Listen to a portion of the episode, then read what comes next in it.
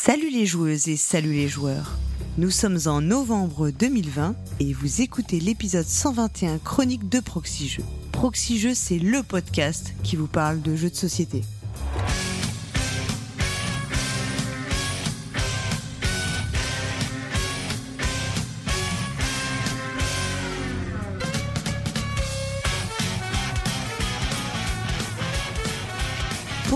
Chroniques 121, je vous ai réservé la crème de la crème de la Proxy Team. Le seul de l'équipe qui sache préparer des currywurst. Celui qui connaît par cœur les paroles de Neun Neuf Luftballons. Celui qui cache sous son t-shirt de proxy jeu un maillot de Lothar Matthäus. Celui qui regarde Derrick en VO le représentant de la Deutsche Qualität, le maître de cérémonie, le MC.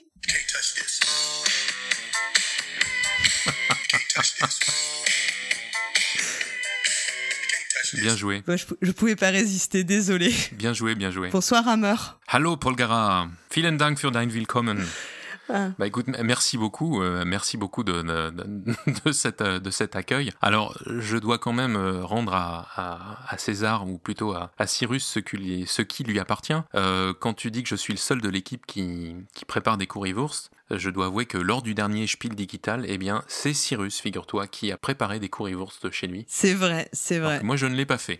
Mais est-ce qu'elles étaient bonnes? Il nous a pas invités pour les goûter. Il, nous a, il ne nous en a pas euh, reparlé euh, pendant, euh, pendant le, le, débrief. Par contre, pour les paroles de 99 Luftballons, bah, figure-toi que j'ai appris ça euh, en quatrième en allemand et que je me souviens encore des paroles. Ouais, moi je me souviens beaucoup du clip en fait, qui était assez marrant.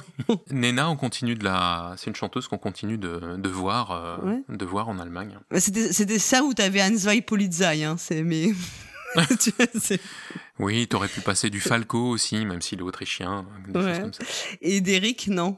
Est-ce qu'il est populaire en Allemagne? Dis-nous tout. Euh, écoute, Derrick, moi, non, ça, j'ai jamais pu. Hein. Euh, je sais que le, l'acteur est décédé il y a, il y a quelques années euh, maintenant. Je pense que c'était assez, assez populaire, mais moi, je n'ai, je n'ai jamais donné. T'as jamais donné là-dedans?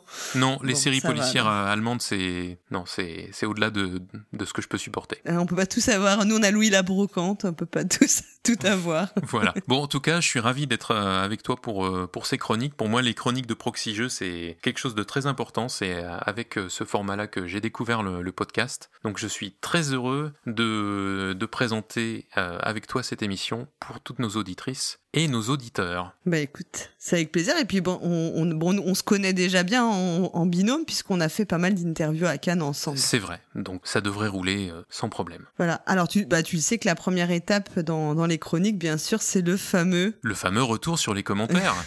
Voilà. Et d'ailleurs, je note que il y a euh, quelqu'un, je crois que c'est euh, d'ailleurs, qui a pris le temps de mettre un commentaire ouais. pour nous dire qu'il aimait bien qu'on lise les commentaires. Ouais. Donc voilà, on lui fait un petit coucou et euh, on lui dit qu'a priori, on va continuer à, à, faire notre petit retour sur les commentaires en début d'émission. Et c'est parce qu'il y a des gens qui nous écrivent des petits commentaires comme le sien qu'on a vraiment on est heureux de les lire chaque chaque mois en tout cas. Absolument. Et non, ça prend pas trop de temps, ce n'est pas vrai. Arrêtez de dire ça, les gens. Ça prend pas tant, tant que ça, et voilà, c'est un petit moment agréable.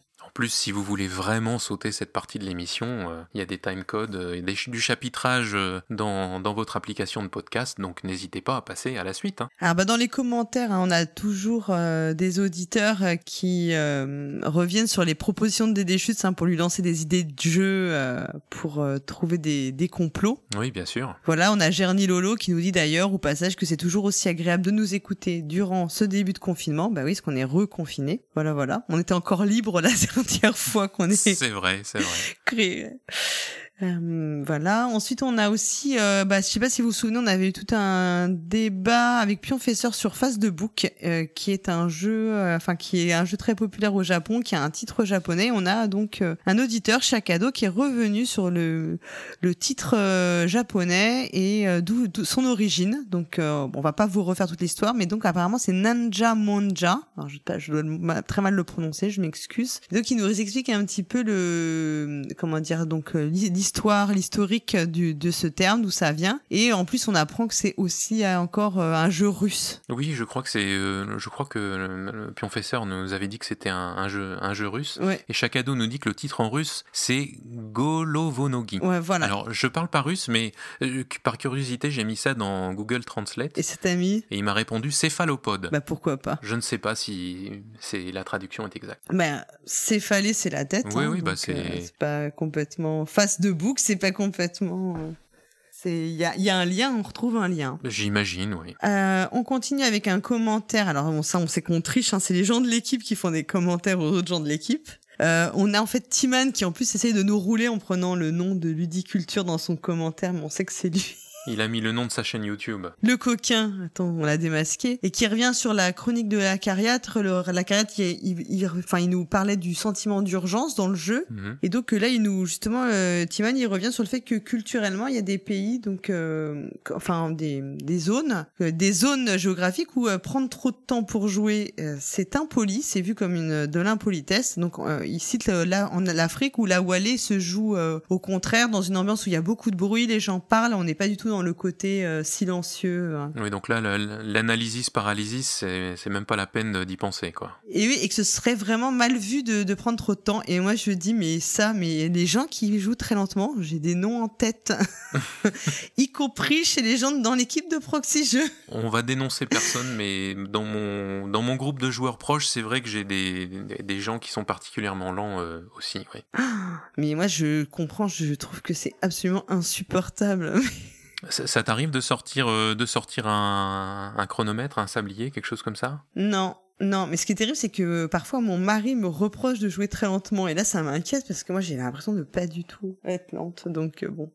Enfin, je connais quelques personnes où c'est horrible, effectivement, ce côté je joue ma vie, c'est affreux, enfin, ce, ce n'est qu'un jeu. Oui, oui, oui. euh, et, et par contre, moi, ce qui, oui, ce que, ce que j'ai du mal à comprendre, c'est les gens qui ne réfléchissent pas pendant le tour des autres. Parce que quand même, en général, dans tous les jeux type et jeux de gestion, en général, on a le temps. Sauf si vraiment ce que tu voulais faire a été complètement balayé par le joueur juste avant toi. Oui, certes. Il y a Mm. certains jeux qui ne s'y, qui ne s'y prêtent pas. Euh, sinon, il y a Michel Dijon qui euh, te pose une question. Euh, Paul Gara, à quand un duo 100% féminin pour ses chroniques? C'est vrai que ce serait une, ce serait une bonne idée. Alors, est-ce que ça va arriver? Eh bien, écoute, je ne révélerai rien, mais je dirais à Michel Dijon de bien nous écouter au mois de décembre. Voilà.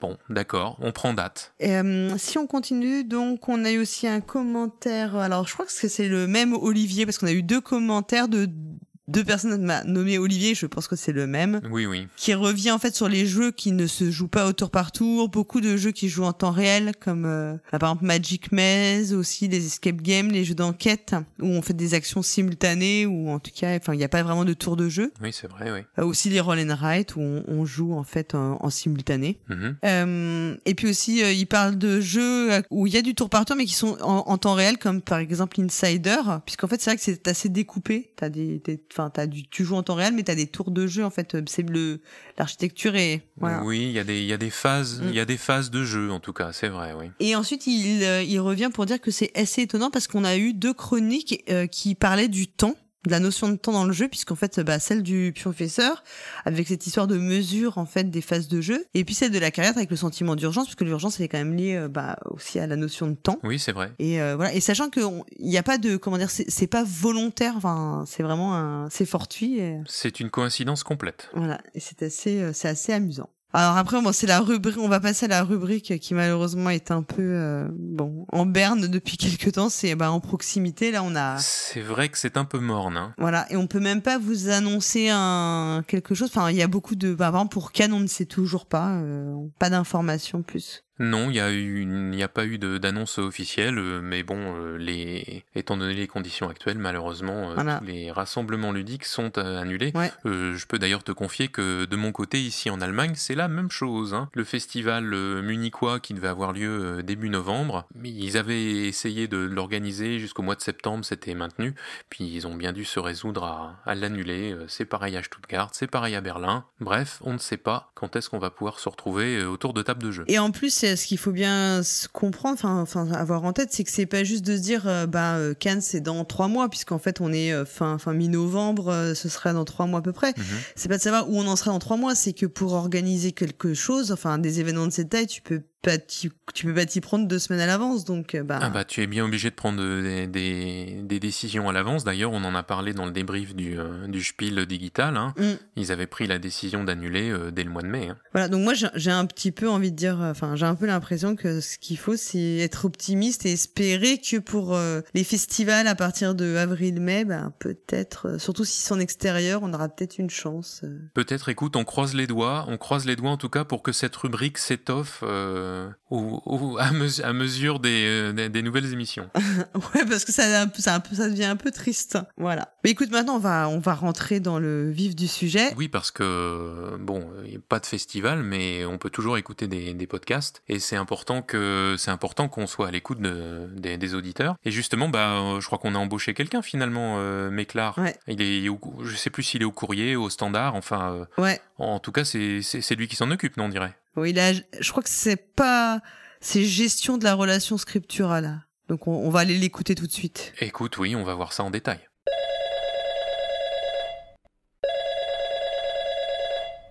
Proxy jeu, bonjour. Mais Claire Qu'est-ce que tu fous là? Bah, je te pose la question, toi. Pourquoi tu nous appelles? Bah, je sais pas, je m'ennuyais, je lui dis tiens, je vais appeler Proxy jeu. Comment ça se fait que t'es là, toi? T'es au bureau? Bah oui. Faut bien quelqu'un reste hein, pour tenir la boutique. Bon bah, attends deux secondes, je te rejoins. Comment ça, tu me rejoins? Bah, tu peux pas. T'auras pas d'attestation. T'inquiète pas, je mets des merdes. À tout de suite. Confiné, j'ai du temps pour les jeux de société. Monopoly, bonne paye à éviter. Masqué, je me bats contre toi. Corona, confiné. Oh la honte, hein Et en plus, tu chantes faux. Tais-toi. Ah, mais c'est dans ton bureau, cette odeur, en fait. Mais c'est infâme, c'est quoi? Ah, ça, c'est rien. Comment ça, rien? Tu te fous de moi, quoi? Ça attaque, ça pique les yeux, même. Non, non, avec l'habitude, euh, ça passe, hein. En fait, c'est le nouveau thé euh, de Timan. Je sais plus, un blanc, un vert ou un noir ou un bleu, je sais plus. Euh. Bref, il nous ramène des trucs, il nous dit que c'est bon pour la santé. Donc je me dis que si c'est bon pour la santé, euh, ça devrait être bon pour moi, comme ça j'aurais pas le corona. Ouais, bah là, euh, t'as vraiment pas de risque, hein. Comment ça? Bah, vu l'odeur, le coronavirus, il se barre en courant. Hein. T'es con. Alors? Quoi de neuf sinon? Bah tiens, on a reçu un truc rigolo il y a pas longtemps. Il y a un éditeur qui se propose de nous envoyer un jeu, donc en fait un exemplaire de son jeu, pour qu'on en parle. Ah bah c'est bien ça, c'est sympa. Ouais, alors déjà on avait dit qu'on voulait pas recevoir d'exemplaires, mais ça c'est pas grave. Et l'éditeur en question, il veut qu'on en parle dans notre blog. Ah, ouais. Je comprends. Bah oui, nous c'est un podcast. Ah oui, je vois, le genre euh, de message qu'on reçoit et qui est envoyé le même à tout le monde euh, sans regarder de quel site il a envoyé. Ouais, c'est un peu ça. Et euh, ça vous arrive souvent? Non, non, ça va. Mais en tout cas, ça nous fait bien rire. Tiens, rien à voir. Dans une émission, je crois que Paul Gara remerciait euh, Monsieur Blu pour son don en nature. C'est quoi son don en nature? Non, mais ça, je peux rien te dire. Comment ça, tu peux rien dire? Non, non, mais euh, je, peux pas prendre de risque. Comment ça, tu peux pas prendre de risque? T'as peur de Monsieur Blu? Non, de Madame Blu. Bon, je t'invite à aller chercher son Twitter, hein, un Dame Bleu. Sur sa bio, c'est marqué Je suis né pour faire chier le monde. Dans l'ensemble, je le fais bien. Donc euh, j'ai pas trop envie qu'elle me prenne en grippe, hein, parce que j'ai dévoilé le don nature de son homme, c'est tout ce que je veux dire? Eh bah disons, hein, c'est pas très joyeux comme euh, milieu, euh, le milieu des jeux de société. Oh si si, dans l'absolu ça va. Bon bah après, il y a des jours sans. Hein. Aujourd'hui par exemple, on a reçu le courrier d'une femme qui est peut-être en instance de divorce à cause de Cyrus. Je savais bien que toutes ces phrases n'allaient pas rester impunies. Mais de quoi tu parles? Bah Cyrus il a une réputation.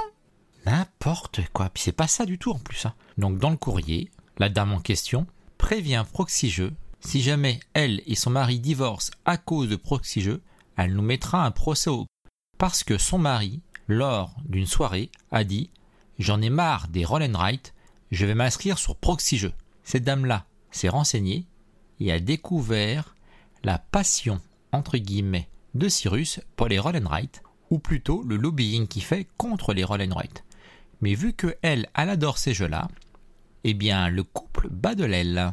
et elle estime que c'est à cause de Cyrus. Oula, purée, vous avez une sacrée influence hein, dans le monde des jeux. Bon allez, il faut que je te laisse, hein, parce que là, euh, je sais pas si vos poumons vont supporter cette odeur de thé là. C'est infâme ton truc. Hein. Bon bah allez, à une prochaine. Ouais, salut. Ben merci beaucoup Méclar, on voit qu'il prend son rôle très au sérieux. Hein. Oui, mais Claire et le, le, le teignard, euh, qui, euh, bah, ils sont inséparables, hein, ces deux-là, j'ai l'impression. hein. Ouais, mais moi, on, on lui a dit on paye qu'un seul salaire, hein. on le paye pas de... Bon, en fait, on le paye pas, et ça, il l'a il le sait pas encore, mais de toute façon... Non, mais je crois que c'est un, je crois que c'est un, pour l'instant, il a un statut de, stagiaire euh, non rémunéré, non, c'est ça? Stagiaire exploité, voilà. Ouais, c'est ça. Mais moi, je note quand même qu'il a chanté euh, Destiné. Ah, Guy Marchand. De, bon, une version un peu revisitée, et euh, moi, je suis fan absolu de Guy Marchand. voilà. Et donc, euh, je vais vous avouer que ça m'a rappelé plein de souvenirs des Soudoués en vacances. un gros... Oui, moi, moi curieusement, c'est le l'autre film dans, dans lequel apparaît la chanson, euh, à savoir le, le Père Noël est, est une Et tu ordure, m'en dis, Ouais, euh, auquel ça me fait, auquel ça me fait penser. Voilà, mais écoutez, franchement, ça me fait toujours plaisir. Moi, j'aime beaucoup Guy Marchand. Je le trouvais très très drôle. Donc, je vous encourage à aller regarder. euh, Je, je dirais pas le clip, mais du coup, euh, vous retrouverez la petite vidéo. On le voit chanter, c'est drôle. Je suis sûr que ça se trouve. Rien que pour ça, moi, je valide. euh, Je pense qu'il a passé sa période d'essai, c'est bon. Même si, et en plus, grâce à lui, j'ai su que Cyrus me traitait de relique dans mon dos, donc euh, Ah oui, ça, ça dénonce, hein, attention. Hein. ouais, ça balance, hein, vous voyez. On va peut-être en apprendre plus qu'on ne voudrait savoir. hein. Et d'ailleurs, ben, on- Cyrus, qui, bah, qui me traitait de relique, qu'est-ce qu'il a à nous dire ce mois-ci? Ah oui, c'est l'heure des plateaux numériques, c'est ça? Ouais, on va voir s'il, on va voir s'il nous donne un, un conseil d'acheter ou pas acheter. D'accord, bah écoute, on, on écoute ça.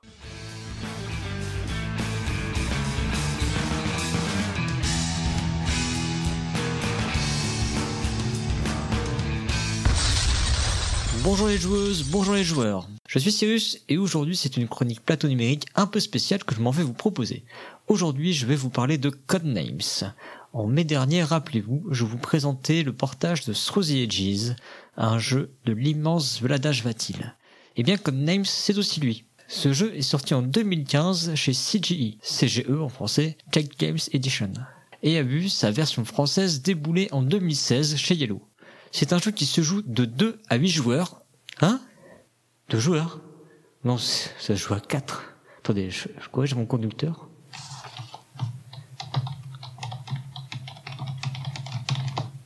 C'est un jeu qui se joue de 4 à 8 joueurs à partir de 14 ans pour des parties de 15 à 30 minutes environ. Ah, c'est quand même vachement mieux comme ça. Codenames a eu un succès phénoménal.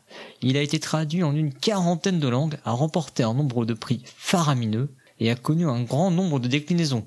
Une version image, une version duel. Ah, bah voilà. hein, Le jeu de base n'était pas fait pour deux, ils ont bien fait une version spécifique. Une version XXL, ainsi qu'une version baptisée Deep Undercover, pour vos soirées entre adultes. On voit pas le clin d'œil à l'audio en fait. C'est une version à partir de 2 ou à partir de 4 ça? Mais aussi des versions sous licence Disney, Marvel, Harry Potter, Blizzard, ainsi que The Simpsons ont eu le droit à leur version de Codenames. Et oui, car Codenames c'est avant tout un game system. Ok Google, traduis-moi game system. Game System est anglais pour système de jeu. Ah bref, en gros ça veut dire que c'est une mécanique qui est déclinable à l'envie. Dans Codenames, deux équipes s'affrontent. Dans chaque équipe, un maître espion tente de faire deviner certains des mots étalés sur la table aux agents qui font partie de son équipe. Et c'est la première équipe qui parvient à découvrir tous les mots qui lui ont été attribués qui remporte la partie. Pour cela, l'espion dispose uniquement de son esprit rotor. Il va devoir indiquer un mot ainsi qu'un chiffre à ses coéquipiers. Le mot est un indice en rapport avec certains des mots à trouver, plus précisément bah, le nombre de mots indiqués par le chiffre. Il s'agit donc d'un jeu d'association d'idées et les plus acharnés se sont essayés à jouer à ce jeu avec des supports tous plus fous les uns que les autres. Des couvertures de livres, des couvertures de vinyle, des bouteilles de bière. Un certain auteur français bien connu aurait même déjà proposé des parties avec des canards en plastique. Je me demande d'ailleurs si c'est pas la version qui a précédé Deep Undercover. Bref, un vrai game system, vous disais-je. Avec tout ça, autant vous dire que Vladash Vatil doit être assis sur un tas d'or. Allez, on va peut-être parler un peu du portage, et c'est là que cette chronique sort un peu de son carcan habituel, car aujourd'hui je ne vais pas vous parler d'un portage sur application mobile, mais plutôt d'un site web. Et oui, un site web développé par CGE Digital et qui va vous permettre de jouer gratuitement à Codenames. Oui, vous avez bien entendu. Il faut dire que du haut de son dador, Vlada pouvait bien nous offrir ça. Voyons maintenant si, puisque c'est gratuit, selon l'adage, est-ce que nous ne saurions pas le produit? Et euh, est-ce qu'il est bien quand même ce site? Alors allons voir comment ça se passe. Une fois arrivé sur le site, donc codenames.game, vous allez pouvoir sélectionner votre langue parmi les 9 propositions. Ça, c'est la langue de l'interface, et en jeu, vous aurez le choix entre 39 langues disponibles. Enfin bon, je sais pas vous, mais personnellement, le français, ça me suffit. hein. Ensuite, il vous suffit de cliquer sur Créer un salon pour lancer une partie. On ne peut plus simple. En revanche, pas de tutoriel, et donc si vous ne savez pas comment jouer à Codenames, il vous faudra vous égarer dans la FAQ du site pour découvrir en septième question celle-ci. Je veux jouer à Codenames, mais je ne connais pas les règles. Où puis-je les apprendre? Et euh, le site vous envoyez sur une vidéo d'explication du jeu réalisée en français par Déanmousse. Bref, retournons dans le salon de la partie. Le jeu propose de jouer avec les mots de la version originale de Codenames ou avec ceux de la version duel, enfin et ou. En revanche, je vous arrête tout de suite. hein. Vous ne pourrez pas jouer à Codenames Duel depuis le site. C'est bien uniquement le Codenames euh, standard, le premier du nom, euh, auquel vous allez jouer. Il vous faudra donc trouver au moins trois autres camarades pour jouer et leur communiquer l'adresse du salon que vous avez créé, qui n'est finalement qu'une adresse web enrichie de trois mots en anglais placés côte à côte. D'ailleurs, c'est dommage de ne pas avoir pensé à utiliser des mots dans la langue dans laquelle on fait la partie pour, euh, bah, faciliter la transmission de cette adresse. Une fois en jeu, le jeu est assez souple. C'est-à-dire qu'en fait, vous allez pouvoir changer de rôle pour passer de d'agent à maître espion. Alors l'inverse, n'est pas possible. hein. On peut également changer de couleur. On peut être plusieurs maîtres espions. Enfin bref, le jeu est hyper souple de ce côté-là. Tout est prévu à ce niveau pour retrouver finalement la liberté que les joueurs peuvent avoir autour d'une table de jeu. Et c'est bien volontaire de la part de l'éditeur. hein. C'est bien inscrit dans les FAQ. En revanche, on n'a pas de possibilité de parler. Il n'y a pas de chat ni de salon vocal qui est intégré au site. Donc là, il va falloir que vous utilisiez, si vous êtes effectivement à distance, d'utiliser des moyens de la technologie moderne. Euh, soit vous appelez euh, un serveur Discord, euh, euh, par Skype, ce que vous voulez, pour pouvoir effectivement interagir vocalement. On peut jouer malgré tout euh, au jeu en étant, euh, en n'ayant pas le son, mais dans ce cas-là, il faut uniquement être à 4. Euh, on va pas pouvoir discuter entre les joueurs parce qu'il n'y a pas de chat, etc. Mais pour se passer le mot, euh, le mot en fait, il va être tapé par le joueur euh, qui est le maître espion et il va indiquer également le, le chiffre via l'interface. Et une fois qu'il a fait ça, bah, ça donne la main aux, joueurs qui sont les agents pour euh, effectivement euh, sélectionner les, euh, les, mots. D'ailleurs, en passant, notons que le fait de devoir écrire le mot enlève un des paramètres du jeu qui est la polysémie possible des mots. Alors, c'est pas rédhibitoire, hein, mais du coup, c'est vrai qu'on peut avoir tendance à oublier la polysémie d'un mot étant donné qu'il est écrit avec son orthographe euh, qui a été choisi du coup par euh, le maître espion. De même, on aurait pu imaginer que l'application présente par exemple les, curseurs de souris des joueurs, permettre une, forme de communication euh, non verbale par le geste simplement et de dire voilà moi je suis tenté par telle carte etc. Ça effectivement c'est pas proposé dans l'application. Vous comprenez que sur le site finalement il n'y a pas de fioriture. En revanche il y a une assez grande liberté et finalement ça suffit. Euh, effectivement, on pointe du doigt qu'il manque des choses.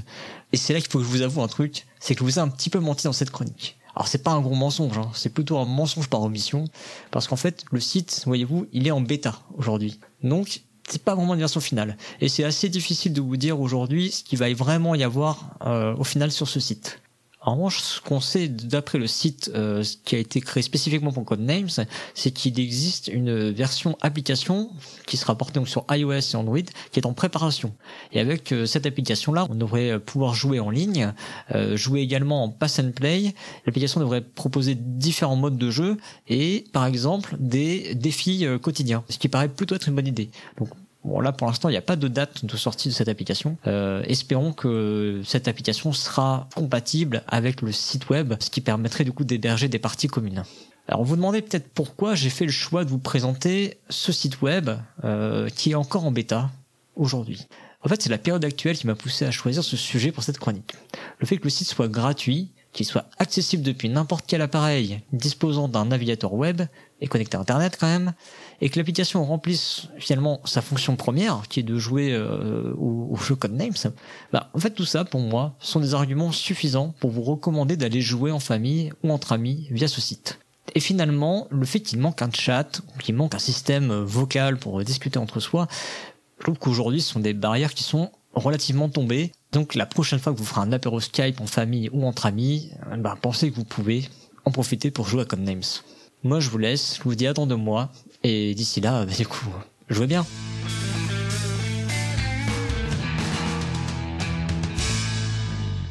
Bah, merci beaucoup Cyrus. Donc là c'est bien parce qu'il nous dit d'acheter un truc qui est gratuit. Donc moi je trouve ça c'est un super bon conseil. Oui, bah écoute, c'est- pratique euh, pour, pour jouer à Codenames. Alors moi, je t'avoue, pendant le, le premier confinement, là, au printemps, euh, j'ai fait du Codenames à, à distance avec euh, une partie de ma famille. Mais en fait, moi, j'ai organisé ça avec la, la boîte de jeux physique, avec Skype, et Mm. puis deux caméras, un téléphone, une tablette. Et je me rends compte Ouais. que maintenant que j'aurais pu me, me simplifier la tâche drôlement. Ouais mais c'est pas attends c'est franchement c'est pas évident du tout. hein. Alors moi je me demande quand même c'est parce que tu vois ça fait deux fois que Cyrus il nous recommande euh, des jeux euh, qui sont euh, tirés enfin portés ou des adaptations de jeux de Vladash Fatil. Moi je dis il y a quand même un truc. Ah oui, c'est vrai, il y, avait euh, euh, Through the Edges l'autre jour. Oui, c'est ça. ouais. TTA, Through the Edges. Et en fait, faut savoir, c'est que Cyrus, il a gagné le tournoi vrai, Twitter Through the Edges. Moi, je me dis, c'est un peu louche, quoi, tu vois. Il gagne leur- le tournoi sur l'appli faite par euh, l'éditeur euh, du jeu, qui est aussi, euh, le, ben, aussi le même qui fait Codenames. Je sais pas, il y a Oui, c'est vrai. Même, même éditeur, même, même auteur. pas ça un peu douteux. Toi, tu, tu penses, tu penses qu'il y a, Ouais. il y a complot? Il y a, moi, je, je, je, je dis complot. Écoute, Et on a un spécialiste du complot quand même ici. j'allais le dire, on a un, un spécialiste pour dénicher, pour dénicher les, les, les, les- les complots, euh, les complots dans, dans le monde du jeu. Euh, alors, c'est des déchutes, bien sûr. Ouais, mais le problème c'est que moi, ça fait des chutes, ça fait un bout de temps que je l'ai pas vu. euh, tu vois, on n'a pas eu d'échange avec lui, on le voit plus, il donne plus de nouvelles. C'est un peu un peu louche, non? Alors c'est vrai. Alors moi non plus j'ai pas de nouvelles, mais euh, bah, j'étais un peu inquiet pour pour sa chronique. Donc du coup j'ai appelé Madame Schutz et elle me dit que bah il a disparu.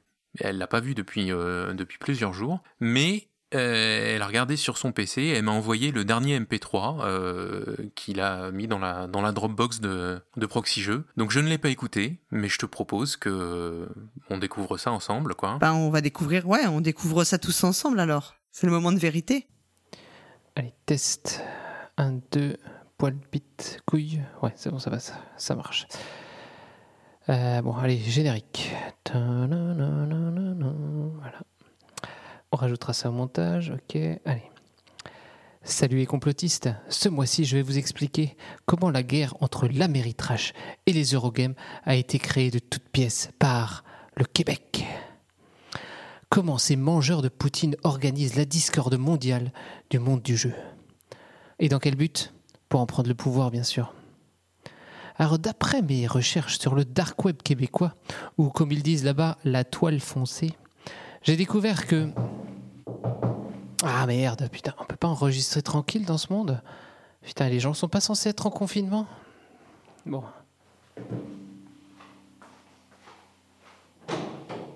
Oui, bonjour, c'est à quel sujet? Bonjour, c'est la police montée du Québec. Euh, bonjour, mais je pensais qu'il n'y avait pas de police montée au Québec. Ah mais, je reconnais votre badge. Vous êtes du SCRS C'est bien, vous avez fait vos recherches. Le Service canadien du renseignement de sécurité vous a effectivement à l'œil depuis un moment. Donc le Québec est bien dans le coup. Si vous savez ça, vous savez aussi que je dois utiliser ce taser. On peut pas laisser s'ébruiter notre implication. Bon, les gars, vous me l'embarquez dans le char et vous me coupez ce PC. Waouh, bah écoute, ça fait froid dans le dos là. Écoute, euh, oui, moi j'avoue que je prenais ça un peu à la légère, mais là je suis, je suis carrément inquiet là parce que il semble qu'il est, il est visé juste. Ouais, il a peut-être été un peu trop loin. Et euh, je pense que à force de dénoncer, lui-même, il a été un peu, euh, il a été presque trop écouté, j'ai envie de te dire. Bah trop loin, oui. euh, app- apparemment jusqu'au jusqu'au Québec, ça peut sa voix apporter jusqu'au Québec. Donc je ne sais pas si on va le si on va le retrouver. J'espère que j'espère qu'il sera là dans les dans les prochaines chroniques malgré tout. On verra bien. On espère qu'on le retrouvera entier aussi, oui. et pas à moitié congelé euh, dans le Grand Nord, Tu crois qu'ils vont nous le renvoyer en petits en petits morceaux, en petits morceaux, voilà. éparpillés façon puzzle Mm. Bah du coup en fait cette histoire de d'écoute, de chronique, de de, de complot, d'écoute euh, et euh, ça, je pense que ça ça préfigure le, le prochain euh, sujet euh, qu'on va découvrir ensemble. Alors nous on le connaît bien. Ah oui. Alors écoute, euh, c'est le moment de c'est le moment des chroniques euh, un petit peu gênant. C'est le meilleur, vas-y. parce qu'on on, on va presque se on va presque se, se présenter soi-même quoi on est on en est réduit à ça Ouais. donc puisque deux mois se sont écoulés depuis notre dernière chronique ma chère Polgara eh bien c'est le moment d'aller faire un tour du côté de c'est l'histoire d'un jeu C'est un peu la meilleure chronique hein, de, de l'émission, je vous le dis tout de suite. C'est l'histoire d'un jeu. Salut les joueuses, salut les joueurs, je suis Hammer. Et je suis Paul Gara. Bienvenue dans ce nouvel épisode de C'est l'histoire d'un jeu. Alors nous tenons d'abord à remercier hein, toutes les auditrices et auditeurs qui nous ont fait des retours très encourageants sur notre premier épisode, diffusé il y a deux mois et consacré à Hansa Teutonica. Mais du coup, Hammer, est-ce qu'on repart pour l'Allemagne ce mois-ci ou pour le Moyen Âge? Ah non, pas du tout. Euh, nous vous proposons un changement de décor complet. Nous partons vers un passé pas très lointain, de l'autre côté euh, de l'Atlantique. On va parler de politique américaine, et oui, c'est vraiment de saison. Mais le grand méchant de l'histoire ne sera pas Trump, mais un certain Richard Nixon, alias Tricky Dicky ou Richard le Roublard. Le plus grand scandale de l'histoire politique américaine commence comme un petit film de série B, avec le cambriolage d'un immeuble de Washington, le Watergate, par une équipe de pieds dans la nuit du 17 juin 1972. Tiens, au fait, le bâtiment en question tire son nom du fait qu'il se trouve à proximité d'une ancienne écluse. Mais ce qui nous intéresse, c'est que cet immeuble abritait le quartier général national du Parti démocrate pour l'élection présidentielle de 1972, et que le cambriolage dissimulait une tentative de mise sur écoute des dits locaux, commandité par Richard Nixon, alors lui-même président des États-Unis. Suite à une enquête de longue haleine du Washington Post, il s'ensuivra la démission de Richard Nixon, et le fait que désormais tout scandale se voit affublé du suffixe gate. Cet épisode incontournable de l'histoire américaine du XXe siècle a donné à Matthias Kramer la matière pour un jeu à deux joueurs, le bien nommé Watergate, dans lequel sans surprise, une joueuse incarnera l'administration Nixon, tentant d'étouffer l'affaire, tandis que l'autre joueuse incarnera les journalistes cherchant à faire triompher la vérité. Le jeu est sorti en 2019, d'abord chez Frosted Games et Pegasus Spiele en Allemagne, il est disponible en français chez Yellow. Mais l'affaire du Watergate ne sert pas juste de prétexte au jeu imaginé par Kramer. En effet, l'auteur et son éditeur ont mis l'histoire au premier plan, utilisant de nombreux événements de l'enquête et beaucoup de ses protagonistes pour illustrer les cartes dont les joueuses devront se servir et en appliquer les effets pour parvenir à leur fin. Cette volonté quasi documentaire est renforcée par les 12 pages de la règle du jeu, qui détaillent les cartes, leurs aspects historiques et l'affaire en elle-même. Un travail d'édition tout à fait remarquable. Alors enfilez vos pantalons pas de def car aujourd'hui nous vous proposons un petit flashback en 1972.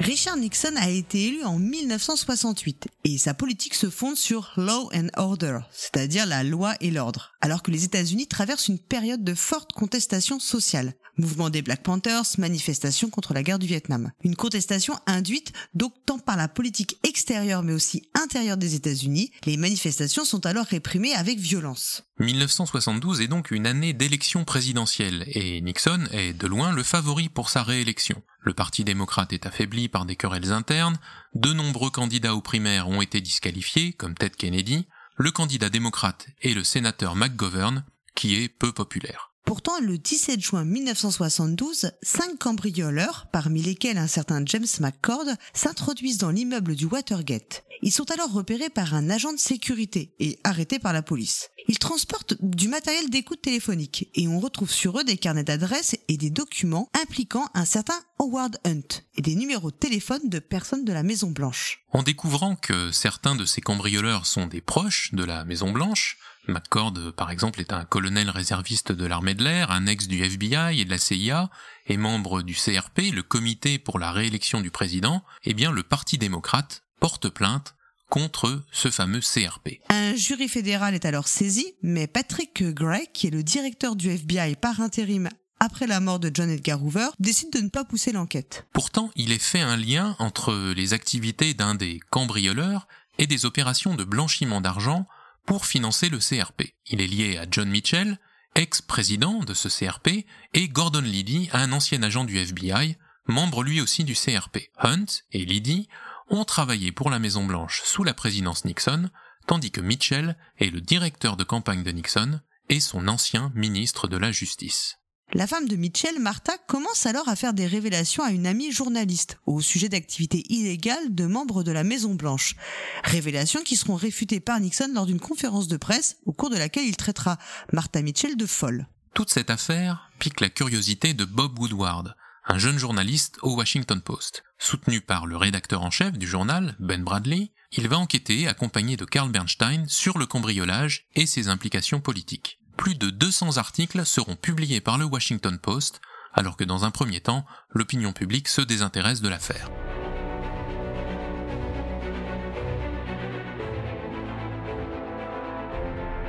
L'enquête sur ce cambriolage et ses implications est le cœur du jeu Watergate. En effet, Watergate est un jeu pour deux joueuses, dans lequel une incarnera Nixon et son administration, et l'autre le rédacteur, c'est-à-dire les journalistes du Washington Post. En cela, on retrouve dans le jeu une mécanique de tir à la corde qui symbolise bien cette lutte entre les protagonistes, entre cette volonté de faire éclater la vérité et celle de dissimuler au contraire les preuves à tout prix. À chaque manche, les joueuses vont tenter de recruter des informateurs, ou au contraire de les faire taire, et de relier ces informateurs à Nixon par un réseau de preuves, ou au contraire d'enterrer les dites preuves. Le rédacteur joue ces éléments face visible.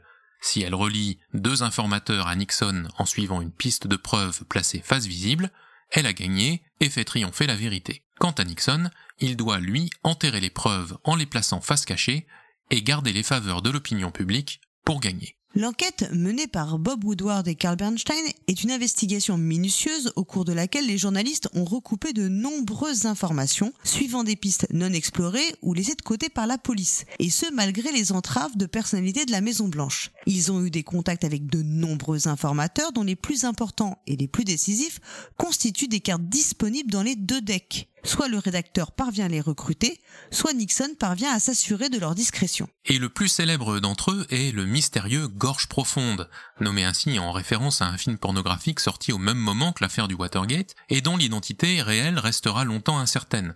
En effet, ce n'est qu'en 2005 qu'on saura qu'il s'agissait de Mark Felt, alors numéro 2 du FBI. Gorge Profonde est d'ailleurs une carte très puissante du deck du rédacteur, puisqu'elle lui permet de remettre en jeu un informateur intimidé par Nixon et placé face cachée sur le plateau. Gorge profonde aidera les journalistes à décrypter le rôle des protagonistes et les enjeux de l'affaire. On lui attribue ce fameux conseil Follow the money ou Suivez l'argent. L'argent dont il est question, ce sont les chèques du comité de réélection du président qui ont permis de remonter la piste des complicités au sein du comité. Dans le jeu, il s'agit des preuves de couleur bleue, tandis que les preuves vertes constituent les enregistrements de la Maison Blanche dont on reparlera dans quelques instants et que l'administration Nixon essaiera d'empêcher la justice de saisir. Les preuves jaunes représentent quant à elles les plans du Watergate et ce sont peut-être les moins thématiques dans le jeu. Pourtant, l'affaire est d'abord peu médiatisée et Nixon conserve les faveurs de l'opinion publique puisqu'il est réélu haut la main en novembre 1972,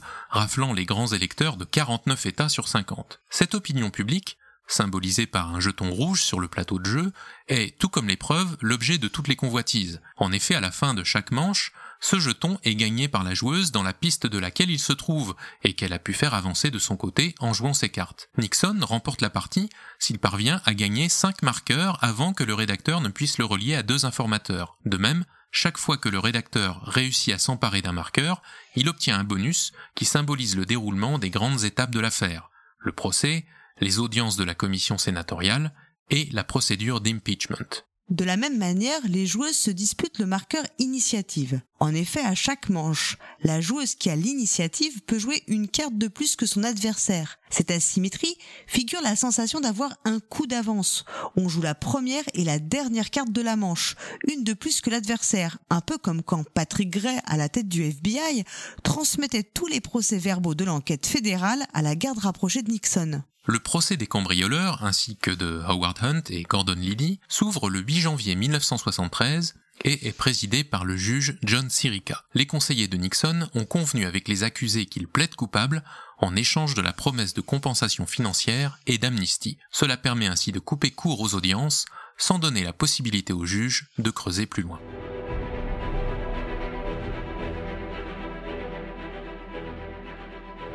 Ce moment-là, Nixon entame son second mandat présidentiel. Il est au sommet de sa popularité car le gouvernement vient de signer l'armistice dans le cadre des accords de Paris pour mettre fin à la guerre du Vietnam. Pourtant, dès février 73, la majorité démocrate du Sénat décide de créer une commission d'enquête parlementaire concernant la campagne électorale des républicains de 1972 dirigée par Sam Ervin. Elle permettra d'émettre des citations à comparaître, débouchant sur des poursuites en cas de parjure ou acte illégal, pouvant réquisitionner des dossiers, documents. Nixon, invoquant la séparation des pouvoirs et la sécurité nationale, s'oppose catégoriquement à la commission et refuse de collaborer à l'enquête. Le bras de fer s'engage, et les révélations vont se faire toujours plus nombreuses au cours des mois suivants. Sam Erwin annonce qu'il demandera l'arrestation pour outrage de tout membre de la Maison Blanche qui refuserait de comparaître. Fin février, Patrick Gray vient d'être nommé définitivement à la tête du FBI par Nixon et doit être confirmé par le Sénat. Pendant son audition, il avoue avoir tenu les proches du président au courant des détails de l'enquête du FBI sur le cambriolage du Watergate et indique que des membres de l'administration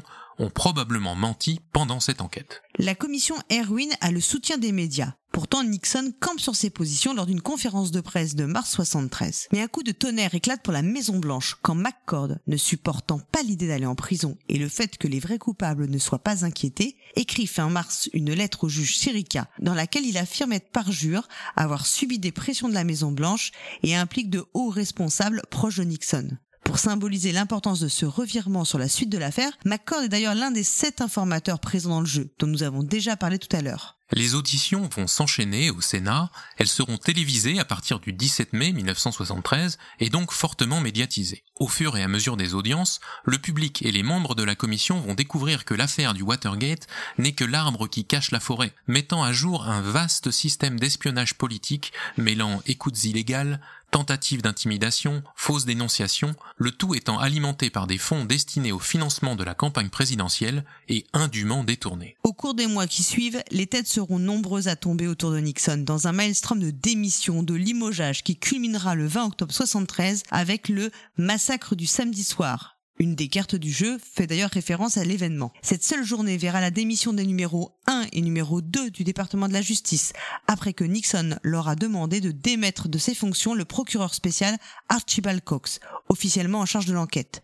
et que ceci ait refusé de s'exécuter. Cox sera malgré tout finalement déchargé de l'enquête le même jour les langues se délient. Des collaborateurs ou ex-collaborateurs de plus en plus proches du président se mettent à parler et on finit par apprendre que Nixon a mis en place un système d'écoute et d'enregistrement au sein même du bureau ovale. Ce sont les fameuses preuves vertes dans le jeu de Mathias Kramer. Nixon fera tout pour que la justice de son pays ne puisse se saisir de ces enregistrements, se contentant d'abord de communiquer des transcriptions écrites et incomplètes à la commission d'enquête. Il faudra attendre début août 74 pour que soit enfin révélé un enregistrement datant de juin 1972, quelques jours seulement après le cambriolage du Watergate, où l'on entend Nixon discuter avec son chef de cabinet et s'inquiéter de la direction que prend l'enquête du FBI. Cet enregistrement, surnommé Smoking Gun, le pistolet fumant, la preuve qui accable les coupables, est encore une des cartes du jeu, détruira Nixon sur le plan politique et précipitera sa chute.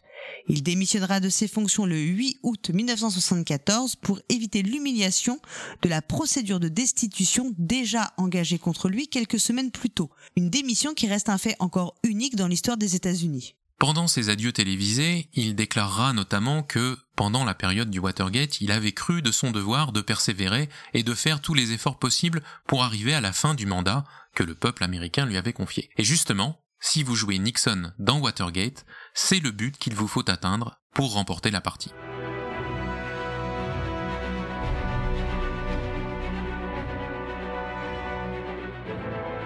En juin 1974, moins de deux mois avant la démission de Nixon, les journalistes Bob Woodward et Carl Bernstein ont publié leur livre Les hommes du président, qui relate leur enquête. Et vous connaissez peut-être l'adaptation filmée du même nom, avec Robert Redford et Dustin Hoffman dans le rôle de ces deux célèbres journalistes, dont les méthodes d'investigation sont encore citées en exemple aujourd'hui. Un film que bien sûr on ne peut que vous recommander de voir ou de revoir. Voilà, Watergate, c'est donc un formidable jeu pour deux qui baigne dans son thème et qui utilise de manière très habile cette mécanique de tir à la corde pour nous narrer les péripéties de l'enquête et essayer de la faire nôtre quel que soit le côté que nous défendions. Un jeu que nous avons beaucoup apprécié. C'est aussi un moyen de se replonger dans l'une des affaires politiques les plus célèbres, qui incarne le quatrième pouvoir que peut être le travail journalistique d'investigation. Un thème qui est quand même assez original pour un jeu de société. Voilà, on vous retrouve dans deux mois pour un nouveau jeu et un nouveau contexte historique dans lequel on vous proposera de plonger avec nous. Et d'ici là, jouez, bien.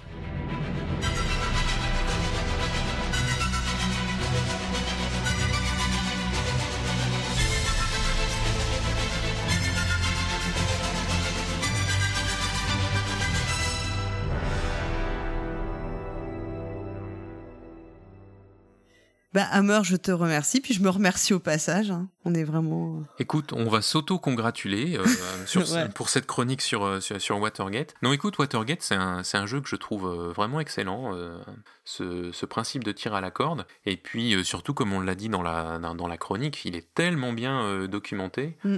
Euh, nous, ça nous a donné l'occasion de nous replonger dans, cette, euh, dans, ce scandale, euh, dans ce scandale politique. Et j'avoue que c'était assez, euh, assez passionnant. Oui. Et alors, ce qui est amusant, c'est parce que c'est vrai que hum, on, on a fait le Ansa Teutonica, on, on était sûr de faire ce, ce thème-là en premier. On l'avait un peu, euh, enfin, il était, il s'est, enfin, il est arrivé comme une évidence. C'est vrai. Et euh, l'idée, c'était aussi de faire quelque chose qui était, enfin, de prendre le contre-pied, parce que sinon, vous allez nous en vouloir si on fait euh, que des trucs un peu médi médiéval et, euh, et euh, très européen centré. Voilà, on, on- verra bien ce qu'il en sera dans notre prochaine Mm. chronique, mais en tout cas, on va essayer de vous proposer de, de la variété. Et, on voit quand même que le, le, jeu s'empare de plein de, de thèmes euh, très très euh, variés. Enfin, on peut y aller. Et, et c'est aussi euh, un pur hasard. euh, On n'avait pas du tout calculé que on- ça tomberait le mois des élections Non, c'est vrai, américaines et que c'était un petit clin d'œil. Du coup, on... mais du coup, c'est presque un sujet, euh, un sujet d'a- d'actualité, tant la politique américaine est dans, est dans l'actualité en novembre 2020. et dans l'actualité, voilà, exactement. Alors, on l'a peut-être pas, on l'a peut-être pas assez dit dans la dans la chronique parce que ce n'en était pas l'objet, mais c'est surtout un jeu de cartes en fait, Watergate. Oui. Eh bien justement, euh, le pionfesseur nous propose euh, son analyse sur euh, un objet ludique bah, que l'on connaît bien, presque anodin, les cartes. Tout ce qu'on peut faire avec les cartes. Et on va voir qu'on peut en faire beaucoup beaucoup de choses.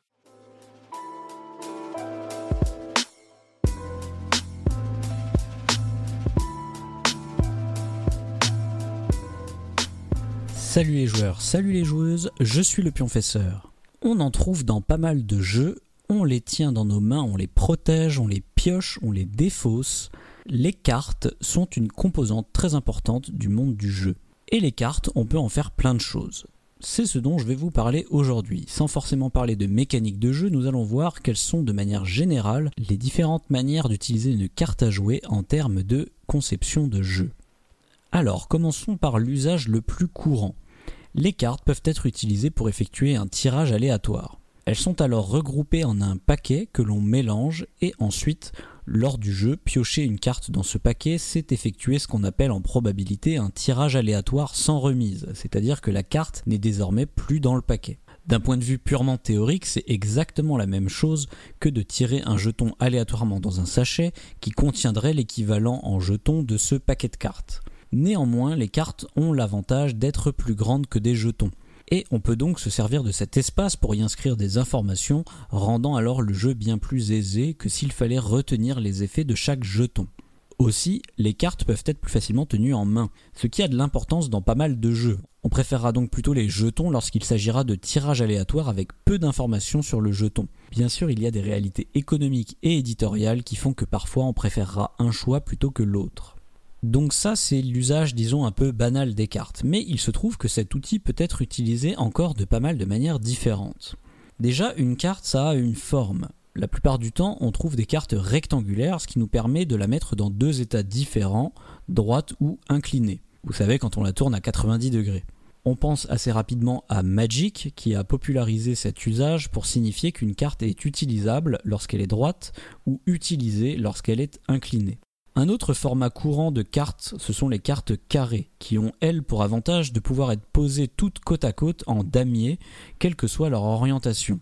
Pensez aux tuiles de Carcassonne par exemple qui pourraient très bien être des cartes et qui vont se poser en une grande grille contrairement par exemple aux cartes de Bandido qui vont créer une forme bien plus erratique. Que ce soit les cartes rectangulaires ou carrées, on peut jouer aussi sur le sens dans lequel elles sont tournées. La plupart du temps, on utilisera plutôt les cartes carrées car il est alors plus lisible de voir chacun des bords de la carte comme un sens dans lequel on peut tourner la carte, ce qui donne du coup quatre possibilités différentes. En général, cette utilisation est faite pour compter des ressources, comme dans les colons de Catane de joueurs, ou simplement pour compter un score, comme dans Ici Londres. On trouve d'autres formes plus exotiques de cartes, comme les cartes rondes de Double, des cartes plus ou moins hexagonales dans Heroescape, ou même des cartes en forme de pentagone dans le jeu de cartes à collectionner Hécatombe. Dans tous ces cas, il ne s'agit là que d'esthétique et cela n'impacte pas le gameplay. Mais outre leur forme et leur inclinaison, les cartes c'est aussi par essence des objets ayant deux faces. Et si, dans leur usage le plus courant, le tirage aléatoire donc, on n'utilise réellement qu'une seule face car on a besoin que les dos des cartes soient identiques, certains jeux vont utiliser le recto et le verso des cartes. L'exemple classique, ce sont les party games qui vont s'en servir pour pouvoir avoir un maximum de contenu en le moins de cartes possible. D'autres jeux comme Timeline, Detective ou Sherlock et Holmes vont s'en servir pour dévoiler une partie d'une information sur la partie visible de la carte, tout en gardant sur la partie cachée d'autres informations à découvrir plus tard. D'autres jeux encore vont utiliser cela simplement pour indiquer un changement d'état de la carte, comme dans Super Cats, Les Bâtisseurs ou encore le récent Palm Island, qui lui combine à la fois le recto verso et l'orientation des cartes.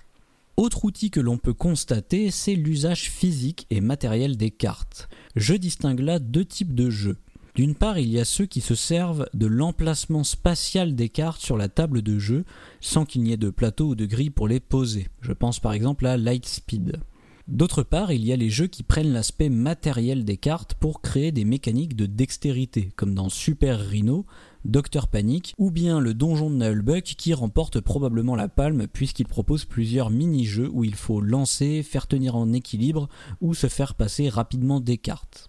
Passons à notre outil suivant, un peu plus rare, la superposition des cartes. Là encore, je distingue deux grandes tendances. D'une part, il y a les jeux où l'on cache une partie d'une carte afin de masquer certains éléments, comme dans la gloire de Rome où une carte peut être utilisée de quatre façons différentes et la recouvrir permet ainsi de savoir quel usage en a été fait. Et l'autre type de jeu, ce serait ceux qui utilisent des cartes avec de la transparence permettant ainsi une combinaison entre les cartes lorsqu'elles se superposent. L'exemple historique c'est le jeu Vitrail, alias On the Dot dans sa réédition, mais on peut citer les plus récents Imagine ou Mystic Veil. Dans ce dernier d'ailleurs, l'usage est même un peu plus particulier que ça, puisque la transparence est utilisée pour faire évoluer ces cartes, un peu comme si deux cartes transparentes fusionnaient pour en devenir une nouvelle. Ainsi, la carte devient un espace de jeu modulable, et c'est justement l'outil suivant dont je voulais vous parler, pouvoir modifier les cartes au fur et à mesure de la partie. C'est une tendance plutôt récente que l'on peut observer par exemple dans les jeux Legacy ou bien dans des jeux comme Silver and Gold ou Donnant Donnant où l'on dessine directement sur les cartes. Un autre type d'usage encore, c'est tout simplement une utilisation ergonomique des cartes pour augmenter le confort de jeu. C'est tout simplement les aides de jeu ou bien les cartes qui servent à vous rappeler qui joue quelle couleur.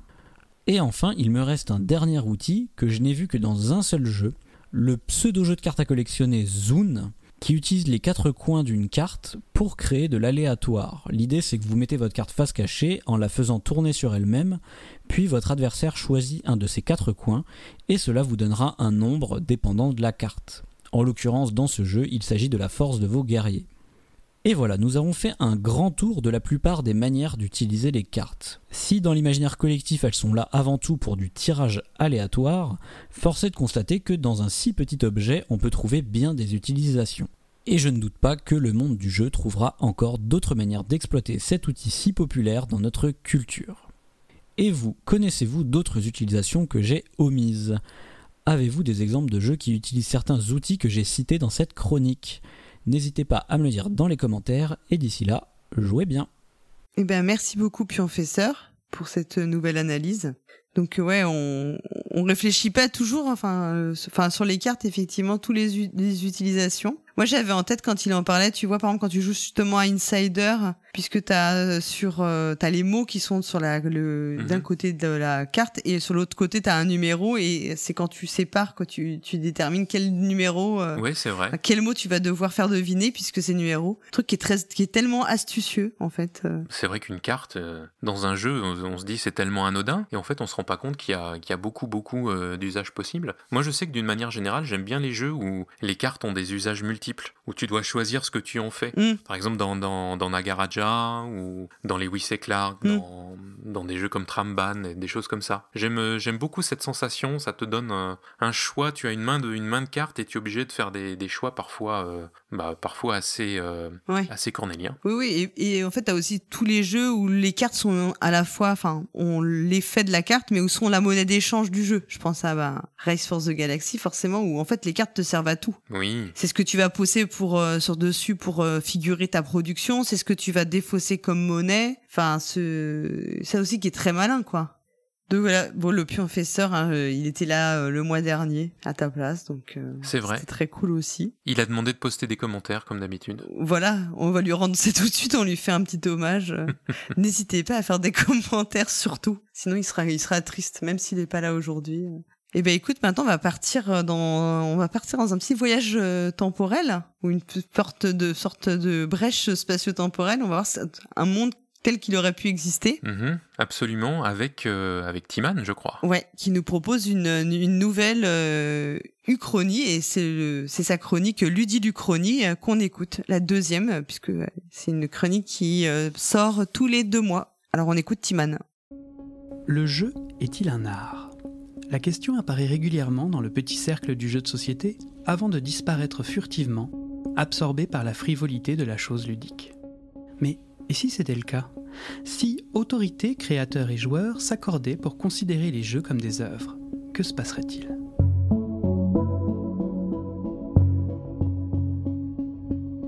Bonjour, moi c'est Iman, vous écoutez Ludiluchronie, une chronique audio montée par l'excellent Boubou, et aujourd'hui nous vous proposons d'imaginer une réalité alternative dans laquelle le jeu de société serait considéré comme un art.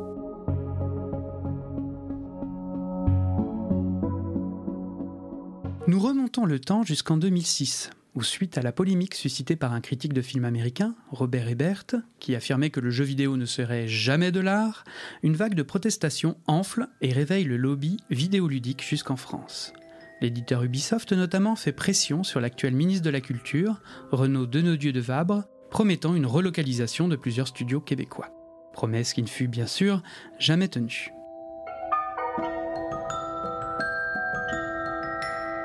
À l'époque, le ministre céda, reconnaissant le jeu vidéo en tant qu'art, et comme cet homme avait un attachement particulier au Monopoly, il décide d'associer le jeu de société dans la foulée. Normal quand on connaît son parcours, car c'est bien ce jeu, pratiqué étant enfant, qui forgea son désir de s'engager en politique afin de défendre le libéralisme économique. Mais qu'est-ce que cette reconnaissance a changé pour les éditeurs? Eh bien, sur le plan légal, pas grand-chose.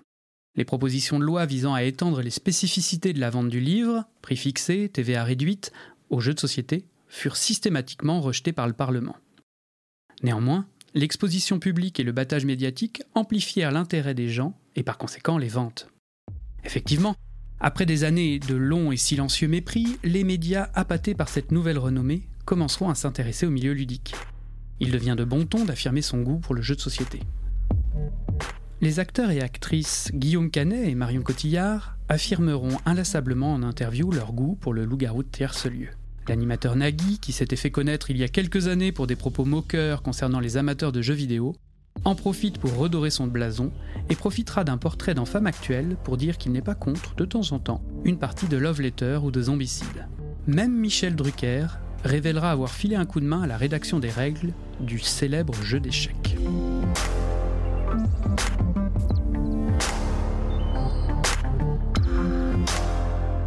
Les programmations des médias traditionnels seront aussi bousculées par ce sursaut de popularité. Sur la radio publique, par exemple, une célèbre émission critique fut renommée Le Masque, la Plume et le Pion. La première diffusion de ce nouveau format restera d'ailleurs dans les annales car deux critiques en vinrent aux mains lors d'un débat musclé sur le déséquilibre des factions dans Tapestry.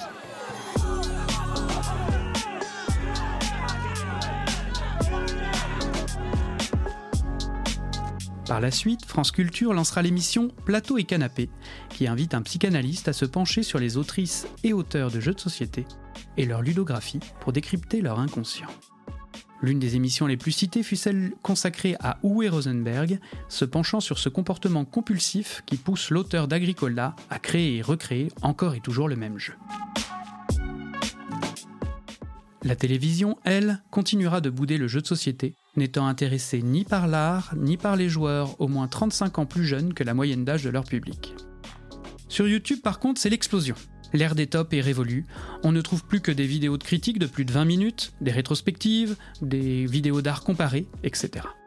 La plus connue étant le Fossoyeur de jeux, qui s'amuse à analyser d'anciens jeux modernes dans la version 1979 de Dune. Salut à tous, c'est Fossoyeur.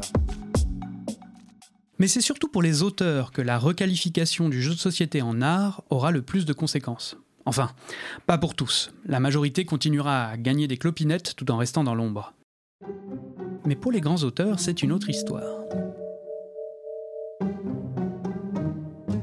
Comme pour les livres, le nom de certains d'entre eux s'écrivent dorénavant plus gros que le titre du jeu. Des joueurs se seraient même plaints que pour la réédition de Takenoko d'Antoine Boza, le nom du jeu serait écrit trop petit pour être lu, et que Bombix serait peut-être allé un peu trop loin en remplaçant la tête du jardinier par le visage de l'auteur. Mais la palme revient à Days of Wonder. En effet, l'éditeur signa avec Bruno Catala un contrat d'exclusivité pour une série de six jeux dont on connaît déjà les noms. Le nouveau Catala, le nouveau Catala 2, le nouveau Catala en Amérique, le nouveau Catala avec des pyramides, et enfin le dernier nouveau Catala, avant le prochain bien entendu. En 2016, au sommet de leur reconnaissance, les auteurs susnommés ainsi que certains autres, dont Serge Laget, Hervé Marly ou Charles Chevalier, seront faits justement chevaliers des arts et des lettres.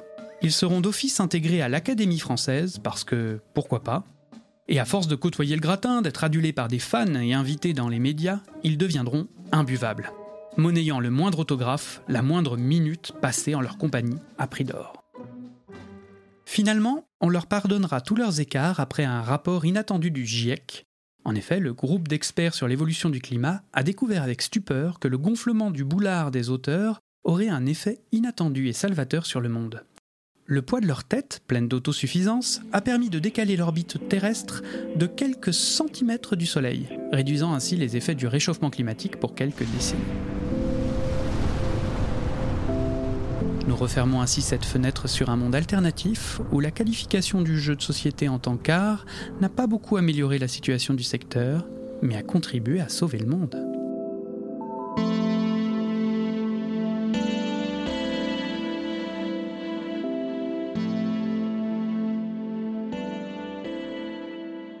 Bon, et ben en tout cas déjà on est content, c'est que Timan euh, survit au thé qu'il ingère parce qu'on a compris que Méclar il avait un peu de mal. Qui apparemment n'est pas n'est pas apprécié de tout le monde d'après ce qu'on a ce qu'on a appris au début de au début de l'émission. Voilà. Euh, moi je note que je note que le, le, point Catala une fois de plus a été atteint euh, sans peine dans cette dans cette chronique. Ouais, toujours. Donc voilà, on remet. On, remet un euro dans la tirelire. Et puis, moi, j'ai beaucoup aimé cette histoire de, de gonflement de, du boulard des auteurs, voilà. Je me demandais si ça marche aussi avec les influenceurs, euh, chroniqueurs, podcasteurs. Euh, on pouvait aussi. Euh, oh, sans doute pour certains, mais on n'est pas là pour donner des noms quand même. Hein. Non, non, non. On a déjà bien assez balancé et on risque encore de balancer dans le reste de l'émission. Vous verrez. Moi, si tu veux, je, ne suis là que temporairement, mais toi, il faut que tu tiennes toute la saison, donc il faut peut-être qu'on se modère un petit peu dans nos déclarations. Voilà, c'est pour ça. Mais de toute façon, tout le monde sait que c'est moi qui est, le, qui est vraiment le, le qui me qui me prend pour la star, la diva des chroniques, tu vois. Donc euh, j'ai pas de problème avec ça. En tout cas, euh, j'aime beaucoup la, la, façon dont euh, Timan part d'un petit élément et que sa chronique fait boule de neige et on part à la fin dans des dans des considérations euh, oui. absolument, absolument invraisemblables. Ça me fait beaucoup sourire. Et euh, donc maintenant, on va, bah, on va écouter euh, l'acariâtre, celui qui change tout, toutes les saisons, il change sa chronique. Il est fort quand même. Hein. Le coquin. Quel renouvellement. Ah, il est très très. Quel renouvellement. Moi, je dis cet homme est très fort. Donc vous savez que cette saison, il a décidé de nous parler des émotions dans le jeu. Mm-hmm. Donc on a déjà eu la frustration, l'urgence et... Et donc ce mois-ci, ce mois-ci... Bah on vous laisse la surprise. Hein. Ce mois-ci, voilà, c'est la surprise. Ludo Incognito, le jeu dans tous ses états.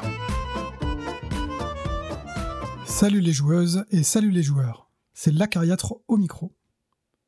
Dans cette chronique, je décortique chaque mois une émotion provoquée par le jeu de société. Pour ce troisième épisode, attention, tenez-vous prêts, on va parler de la surprise. Est-elle rare ou fréquente dans le jeu de société? Attendue ou rejetée par les joueuses Quel moyen pour la provoquer? Autant de questions auxquelles je vais tenter de répondre ici. Accrochez-vous. C'est parti Ouvrez votre nouvelle boîte de jeu. et celui-ci s'offre à vous, sans pudeur et sans mystère. Le matériel est visible, les règles lisibles, tout est là, sous vos yeux. La partie n'est pas encore jouée et vous savez déjà tout du jeu, ou presque. Alors quelle place reste-t-il pour vous surprendre? Ce n'est bien sûr pas si simple. La variété du jeu de société cache de nombreuses formes de surprise, pour votre plus grand plaisir. Mais avant d'aller plus loin, de quoi parle-t-on exactement? De la sensation de surprise. La surprise, elle découle d'un événement inattendu, non anticipé. J'avais prévu quelque chose, et c'est tout autre chose qui se produit. La surprise est la première réaction, vive, à cet inattendu. Une réaction quasi instinctive qui précède le jugement entre une bonne ou une mauvaise surprise. Ce qui m'intéresse ici, c'est la vraie surprise, celle qui fait sursauter, s'exclamer. Quel rapport avec le jeu? Vous connaissez le topo. On commence par quelques exemples. À Secret Hitler, je n'ai pas du tout vu venir la trahison de Philippe. Je ne le savais pas si manipulateur. Il maintenait son innocence avec autant d'aplomb. Je vais me méfier de tout ce qu'il dit désormais. À la belote, Marie-Françoise n'en revient pas. En vingt ans de pratique, c'est la première fois qu'une joueuse a les huit atouts dans sa main. Et il a fallu que ça tombe sur elle. Elle en a les mains toutes tremblantes. À Pandemic Legacy, je tombe de ma chaise. Si j'avais cru que le jeu finirait par le... Ces courts exemples de moments de jeu sont le vécu, non? Ils montrent en tout cas que le jeu de société n'est pas dénué de surprises. Essayons d'y voir plus clair. Le jeu de société est un continent à lui tout seul, avec ses genres, ses courants, et une variété quasi infinie. On y trouve par exemple les jeux à scénario, où les autrices peuvent s'amuser à nous surprendre, comme elles le feraient avec les rebondissements du script d'un film ou la trame d'un roman. On y reviendra. Mais dans la majorité des cas, le jeu de société est lisible comme un livre ouvert. Avant même d'y avoir joué, les joueuses ont manipulé tout le matériel. Elles ont lu ou se sont fait expliquer toutes les règles. Elles ont donc cerné le type de jeu, son fonctionnement. Bien sûr, il reste toujours un peu d'incertitude. On ne sait pas encore qui va gagner, ni même si le jeu sera apprécié à la hauteur de ce que les règles promettent. Mais il va être difficile pour le jeu de provoquer une énorme surprise, une révélation tonitruante qui obligerait à reconsidérer tout ce qui vient d'être joué. Alors que c'est différent dans le jeu vidéo, où le code informatique reste invisible aux joueuses, et permet aux créatrices de garder des atouts, des surprises dans leurs manches. C'est différent aussi dans un scénario de film ou de roman, qui ne se dévoile que petit à petit et peut ménager des retournements de situation inattendus. C'est même une force du jeu de société. Il propose un cadre dont les règles sont explicites. Il y a un plaisir confortable à agir dans un espace préservé des surprises en tout genre, maîtrisé de bout en bout. Un plaisir qui s'accentue au fil des parties du même jeu. Ça ronronne, et c'est très bien comme ça. La joueuse est en terrain connu, pour ne pas dire en contrôle. Pourtant, la surprise est une émotion très intéressante. Le premier avantage de la surprise est de capter l'attention. L'esprit humain est programmé pour consacrer plus de capacité cérébrale à ce qui est nouveau, pour pouvoir y réagir le plus efficacement et le plus rapidement possible. Provoquer de petites ou de grosses surprises pendant la partie permet d'éviter que les joueuses s'ennuient et finissent par s'endormir. La surprise est surtout une émotion très forte, instinctive. Pic d'adrénaline, concentration maximale. Cette intensité émotionnelle rend le moment mémorable. Repensez à vos souvenirs de jeux de société les plus marquants, il y a de grandes chances qu'ils soient liés à une énorme surprise. Et bien sûr, la surprise est donc un argument marketing, car la surprise rend la partie unique, mémorable, et fait donc du temps joué un temps précieux, pas comme les innombrables et répétitives parties de tarot du temps jadis. La joueuse moderne veut du sensationnel, du nerveux, et pas des jeux charentaises dont on recommence cent fois la même partie avec les mêmes enjeux. Mais la surprise n'est pas simple à manier, parce qu'il ne faut pas trop en dire, par peur de gâcher la surprise, et le simple fait de dire qu'il faut s'attendre à des surprises en trahit déjà le principe. La surprise a aussi ses propres revers. Si la promesse était trop forte, les joueuses risquent de déchanter devant une révélation qui fait pchit. Surtout, trop de surprises tue la surprise. Un scénario au rebondissement incessant finit par lasser les joueuses et perdre toute crédibilité. En fait, comme pour chaque émotion, la surprise gagne à faire partie de la palette d'un jeu, mais doit être finement dosée et ne pas écraser les autres émotions. En particulier les émotions qui seraient plus douces ou plus lentes à distiller. Pour générer de la surprise, l'autrice de jeu dispose de plusieurs astuces mécaniques dans sa boîte à outils. Le hasard est un premier générateur évident de surprise. L'esprit humain n'est pas spécialement doué face aux probabilités, et on peut le surprendre en jouant avec les statistiques. On oublie ainsi très facilement que l'improbable reste cependant possible. Pas parce que je viens de faire 3 fois 6 d'affilée que le 6 ne sortira pas cette fois. Le problème euh, déjà évoqué de l'aléatoire, c'est qu'il dépossède les joueuses du contrôle sur le jeu. Et ça, elles ne l'apprécient qu'à petite dose. De plus, les véritables surprises par ce biais sont improbables, par définition, donc trop rares pour être tout le sel du jeu. Une péripétie bonus euh, tout au plus. En parlant de la surprise, je ne pouvais bien sûr pas passer sous silence l'une des révolutions récentes du jeu de société, le mode Legacy. Créé par Rob Davio et repris détourné maintes fois depuis, il consiste en particulier à faire évoluer les règles au fur et à mesure des parties. Dans le Legacy euh, pur jus, cette évolution est de plus irréversible, car les décisions des joueuses affectent définitivement le matériel de jeu. Mais la tendance actuelle semble plutôt se diriger vers un mode soft legacy. Pardonnez-moi cet anglicisme.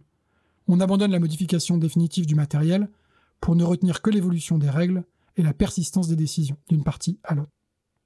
Dans les deux variantes, ce format réintroduit de la vraie surprise dans les jeux de gestion. Le matériel et la règle ne sont plus complètement connus à l'avance, avec le plaisir simple d'ouvrir à chaque étape l'enveloppe ou la boîte qui révélera les prochaines évolutions du système de jeu. D'autres surprises peuvent également être apportées par les joueuses elles-mêmes. Même sur un jeu qui compte des milliards de parties jouées, comme les échecs, il est toujours possible de créer de nouvelles stratégies, jusque-là insoupçonnées, et de surprendre ainsi son adversaire et la communauté des joueuses. Pour favoriser cela, la créatrice de jeu peut essayer de créer un système de jeu qui permet des stratégies nombreuses et renouvelées. Plus facile à dire qu'à faire.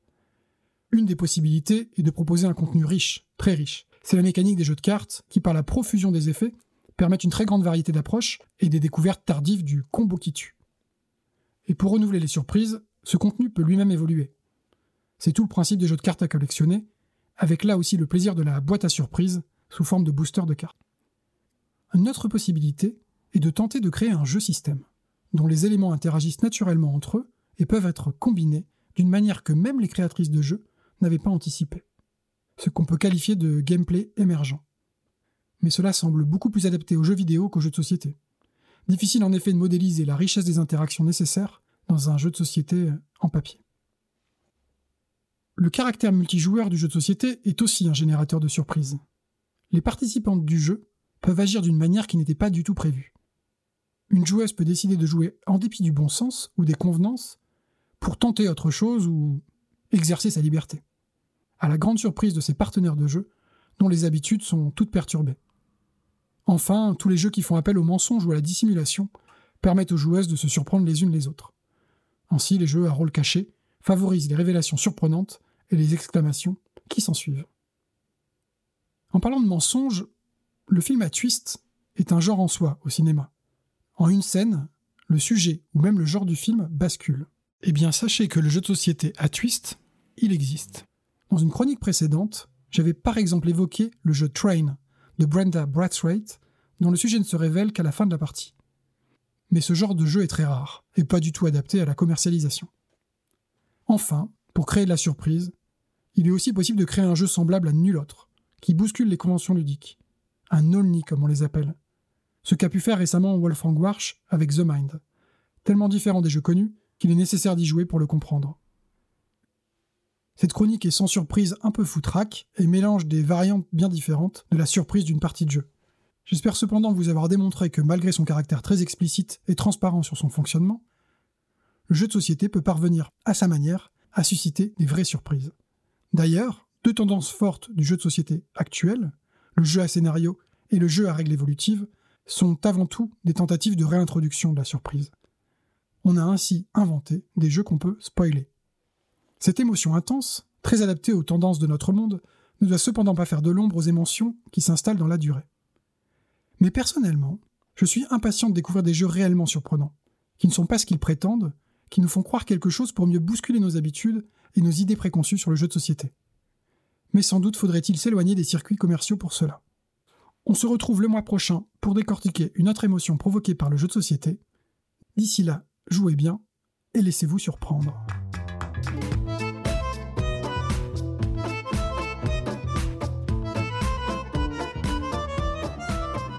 Eh ben merci beaucoup euh, à Cariatre.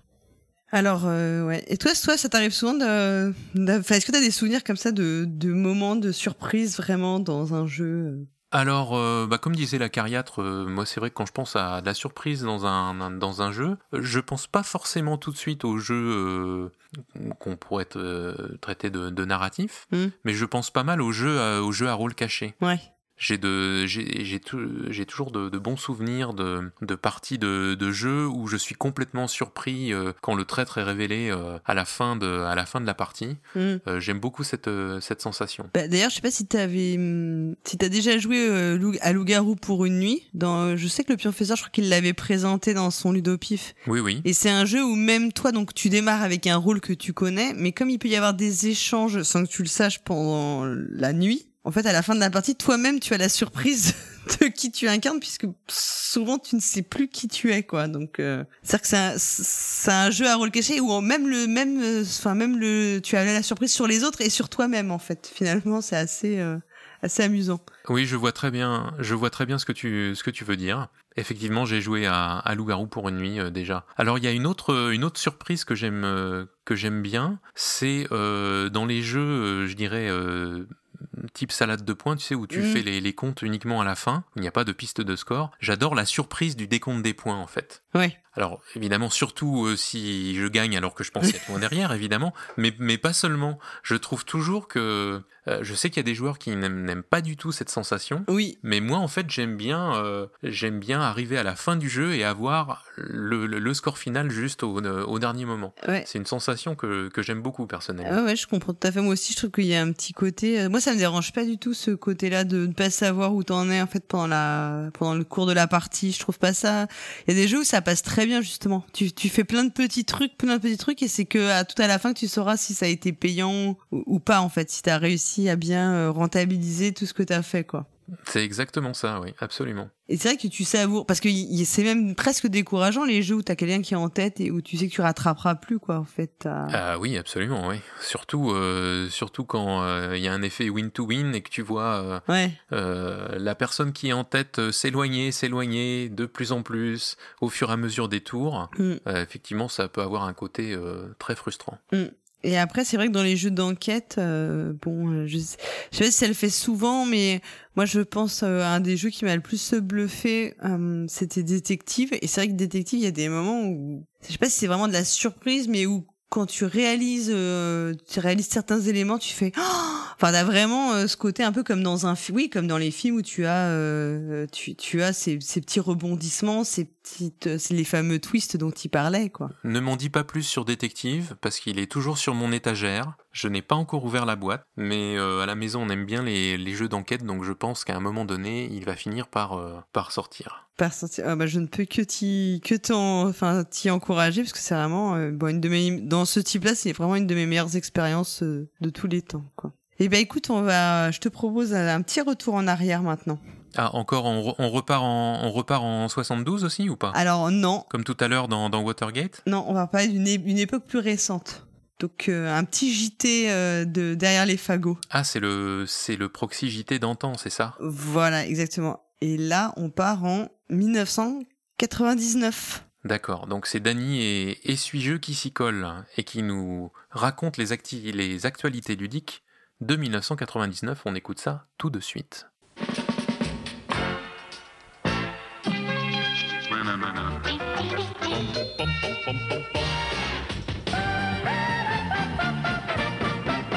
Bonjour Frédéric, comment allez-vous aujourd'hui? Très bien, merci Sandrine. Ceci est notre dernière émission de l'année, juste avant la trêve des confiseurs.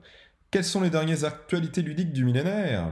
Enfin, peut-être que nous parlons des dernières actualités ludiques tout court. hein. Ce fameux bug de l'an 2000 n'a jamais été aussi près de nous et va peut-être anéantir l'humanité. Voyons, voyons, Frédéric, n'effrayons pas nos auditeurs. Tout est sous contrôle. Le gouvernement l'a encore confirmé hier. Ah, eh bien vous m'envoyez ravi Sandrine. La confiance en nos élites est un pilier de notre société. Alors, ces actualités? Et bien pour commencer, plutôt que de parler de jeux, parlons de services, Frédéric. La petite société Netflix, née il y a deux ans à peine hein, et spécialisée dans la location de DVD, annonce proposer pour l'an prochain de la location de jeux de société. Plutôt que dépenser vos étrennes dans un ou deux jeux, vous pourrez en louer toute l'année grâce à ce nouveau service. Intéressant, Sandrine. Bon, leur activité de location de DVD n'est pas si développée que ça. hein. Je ne sais pas trop si ça marchera. Puis tripoter un jeu déjà tripoté par d'autres, je sais pas. L'avenir nous dira s'ils ont eu du flair ou non. D'autres actualités peut-être? Oui, oui, et une autre actualité ludique. Vous savez, Frédéric, que j'apprécie particulièrement les crossovers entre le jeu de société et d'autres supports. Ah, Sandrine, non. Euh, Vous nous avez encore trouvé un film pourri avec du jeu de société dedans? Non, cette fois j'ai trouvé des jeux vidéo. On connaissait les jeux d'échecs et on existe sur différentes plateformes depuis un, un bon moment. hein. Mais là, Nintendo sort sur Game Boy Colors et Nintendo 64 une nouvelle version du, tenez-vous bien, Monopoly. Le Monopoly Non mais Sandrine, euh, vous savez euh, qu'au train où se construit notre hobby favori, vous allez finir au bûcher pour dire des choses pareilles, hein? Mais, mais voyons, mais le Monopoly, c'est quand même, si on se, se réfère à l'histoire, un moment de la culture. Stop. Certes, c'est probablement une bonne stratégie de sortir ça juste avant Noël, mais j'aimerais bien qu'on parle d'actualité un peu plus euh, originale, hein, plus spécifique, plus adaptée à nos auditeurs. Est-ce que vous auriez peut-être des nouvelles des sorties post-Essen, par exemple? Tout à fait, très bonne idée Frédéric. Cette année a tout de même été marquée par les jeux archéologiques. Rappelons que c'est Tikal de Ravensburger qui a gagné le Spiel des Jahres et que Lost Cities avait fait une très très bonne impression. Les commandes chez les éditeurs en prévision de Noël doivent être super importantes. C'est vrai que le thème était très présent. hein. Et Il y a aussi Ra qui est sorti pour Essen, et Torres qui se déroule au Moyen-Âge. Une envie de voyage dans le temps, peut-être? Même si le jeu qui m'aura vraiment marqué est Time's Up. Cela dit, il nous permet aussi de voyager dans le temps en tombant sur Napoléon ou Louis XVI. hein. Bon, après, euh, les personnages sont tout de même un peu plus contemporains, mais bon, qui sait, hein Un jour, peut-être que nous aurons un Time's Up spécial histoire, hein ou du antique, ou... euh, Oui, en- enfin bon, ils vont pas quand même pas le décliner à l'infini non plus. Euh, quelques cartes supplémentaires pour coller euh, aux people du moment, par-ci par-là, ça ira bien. Après, c'est un jeu qui risque de tomber dans l'oubli, hein, on, on s'en doute bien. Mais c'est un petit côté sympathique. Oui, on, verra, Sandrine, on verra. hein. Rappelons-nous que les pronostics ne sont pas trop notre fort. Hein. Oui, oui, bon, passons. Nous avons aussi une nouvelle à faire passer. L'éditeur allemand Hans im Gluck, vous avez vu comme euh, je fais bien l'accent, hein, Hans im Gluck, est à la recherche d'une ville partenaire pour son prochain jeu de pose de tuiles, nous a-t-il dit. Il doit le développer l'an prochain et il cherche une ville à fort potentiel touristique pour lui permettre d'écouler plus de boîtes. À fort potentiel touristique? Pour Hans im Gluck? Euh, Voyons, euh, pourquoi ne pas se tourner vers des villes allemandes? A priori, ils cherchent eux aussi à surfer sur le domaine historique et cherchent des environnements plutôt moyenâgeux. C'est vrai que les grands châteaux allemands sont plutôt un petit peu plus récents et on a quelques remarquables forteresses en France qui pourraient être retenues. Pour postuler, c'est simple, il suffit de récupérer le fichier à télécharger sur notre site web. Avec une bonne connexion 56K, ça passera très bien, j'ai encore testé hier. Et pour les réfractaires, le 3615 JT Jeux fonctionne toujours évidemment. Très curieux de voir quelles villes vont postuler. hein? Nous aurons peut-être un jeu Ribeauvillé, ou Rocamadour, ou Belcastel. Allez savoir. Oui, oui, tout à fait, nous, nous verrons ça. Euh, alors après, euh, il faut dire aussi que la fin d'année approche, hein, on a beaucoup parlé de Noël et des cadeaux de Noël, mais pourquoi pas ne pas suggérer à nos auditeurs une petite partie de jeu pour la Saint-Sylvestre? On a déjà parlé du Time's Up qui ferait très bien l'affaire. Oui, certes, mais pour plus de fun, orientez-vous vers les Murder Party, bon sang Depuis l'As d'or reçu par Mattel pour sa série de Murder Party, une soirée de meurtre. Le choix est large quand même Ouais, C'est toujours plaisant d'enquêter parmi ses amis pour savoir qui ment, qui est violent, qui fait des coups de pute. De quoi partir de bon pied pour le nouveau millénaire Oui, oui, Frédéric, une grande idée que nous partageons avec plaisir avec nos auditeurs.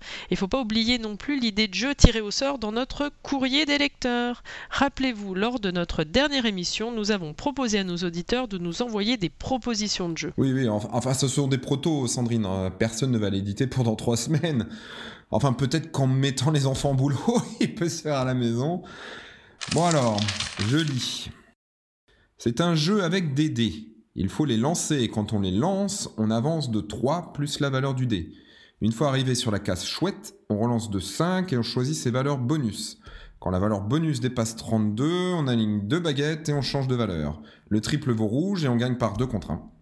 Voilà. La meilleure proposition au concours. hein. Si vous arrivez à mettre cela en forme, n'hésitez pas.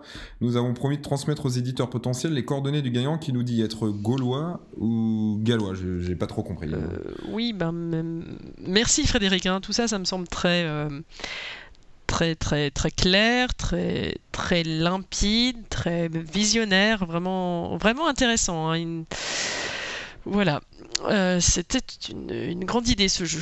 Alors, euh, il nous reste à vous souhaiter de très belles fêtes de fin d'année pour Noël et pour la Saint-Sylvestre. Et d'ici là, jouez bien.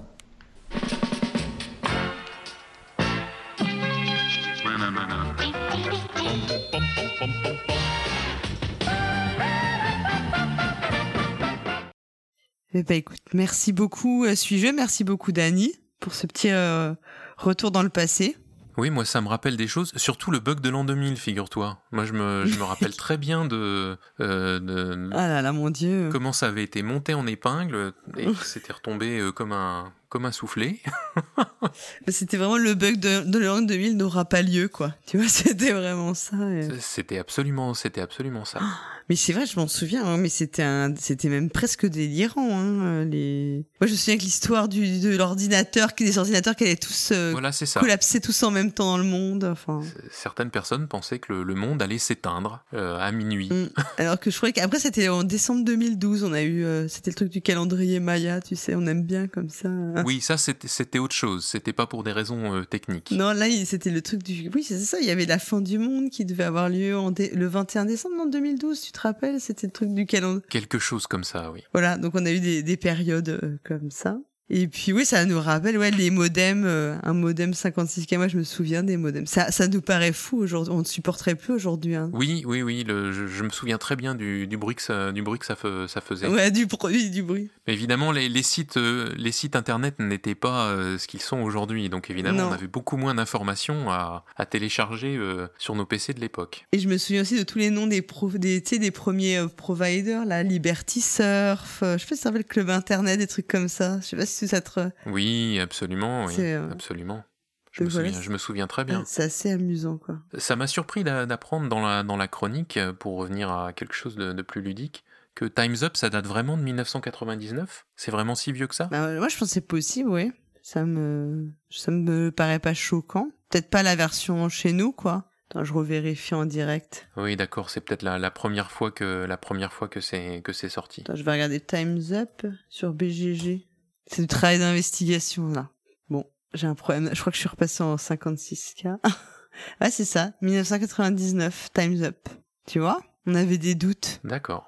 Non, non, mais c'est donc euh, Ouais. bah ouais, c'est donc un jeu qui a, qui a fêté ses, ses 20 ans l'an Je dernier. crois que c'est Tigre Euphrate qui est de 99 aussi. Oui, bah il y a, il y a plein de jeux hein, qui ont été cités dans le dans le journal, hein, euh, des choses comme comme Tikal par exemple. Ok, bah écoute, euh, voilà, Bon, je sais pas le mois prochain quelle année on, on tombera, donc euh, on découvrira ça. C'est bien, moi je, je on voyage à chaque fois, c'est euh, C'est bien hein, ces petits voyages dans le- ces petits voyages dans le temps. ouais, En tout cas, moi ça me ça me rappelle des choses, ça me rappelle des choses à chaque fois. ouais, bah ouais, moi aussi. Euh, maintenant, on va partir euh, tout à fait dans un autre. euh, alors, on va pas faire un voyage dans le temps, on va faire un voyage dans le thème, presque, on peut dire. Est-ce qu'on peut dire que c'est un voyage dans le thème ou c'est encore un peu plus. C'est un voyage dans le thème. Effectivement, c'est c'est bien trouvé. Oui, oui. Voilà. C'est la c'est la chronique Utopia de Twin. Exactement. Twin, le, quand même, le commentateur fou en principe. Hein. C'est son surnom. C'est vrai, c'est vrai. Est-ce qu'il poste des commentaires sur ses propres chroniques? Mais j'espère, j'espère, j'espère qu'on en arrivera à un moment à cette, euh, à cette, comment dire, à ce degré de, de tu vois, d'abstraction. Écoute, moi je l'y encourage. Et donc on va écouter ce qui, ce dont il, ce qui nous parle vraiment de zombies ce mois-ci, comme il s'y était engagé la dernière fois. On va le savoir. C'est ce qu'il nous a dit.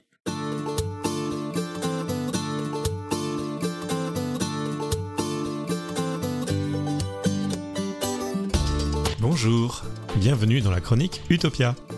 Je suis Twin et nous allons nous poser la question de ce qui rend intéressant certains sujets, certains thèmes dans les jeux de société. Pourquoi y a-t-il autant de jeux de zombies? Pourquoi aime-t-on jouer avec les tentacules de Lovecraft? Pourquoi est-ce qu'il y a autant de jeux qui se déroulent à la Renaissance? Tous ces sujets et bien d'autres seront abordés dans Utopia.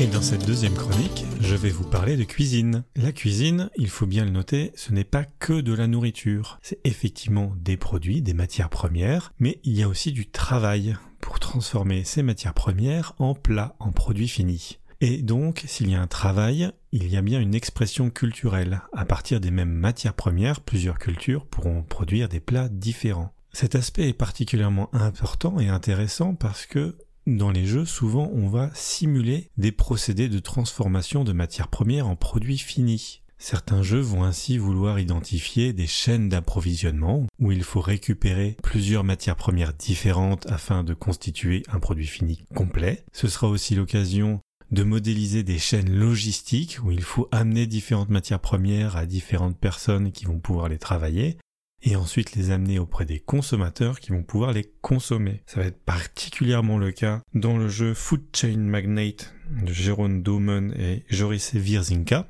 mais aussi dans d'autres jeux comme par exemple Kitchen Rush ou Soviet Kitchen qui sont particulièrement focalisés sur le fait de transformer des euh, matières premières en produits finis.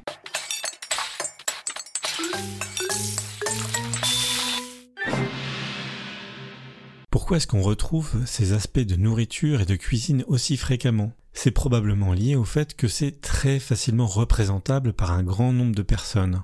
Les êtres humains ont tous vécu la situation de faim où ils doivent se nourrir, ou la situation où ils ont besoin d'énergie et donc de se nourrir pour réaliser une tâche. L'identification et la représentation est donc très facile lorsqu'un jeu de société leur propose de alimenter euh, des personnages, des artisans, des armées ou des assistants pour pouvoir les faire fonctionner. C'est donc aussi un thème qui est particulièrement inclusif, c'est-à-dire qu'il n'y a pas besoin de connaître énormément de choses à propos du Seigneur des Anneaux ou des particularités des vampires ou des loups-garous afin de jouer à un jeu qui parle de nourriture.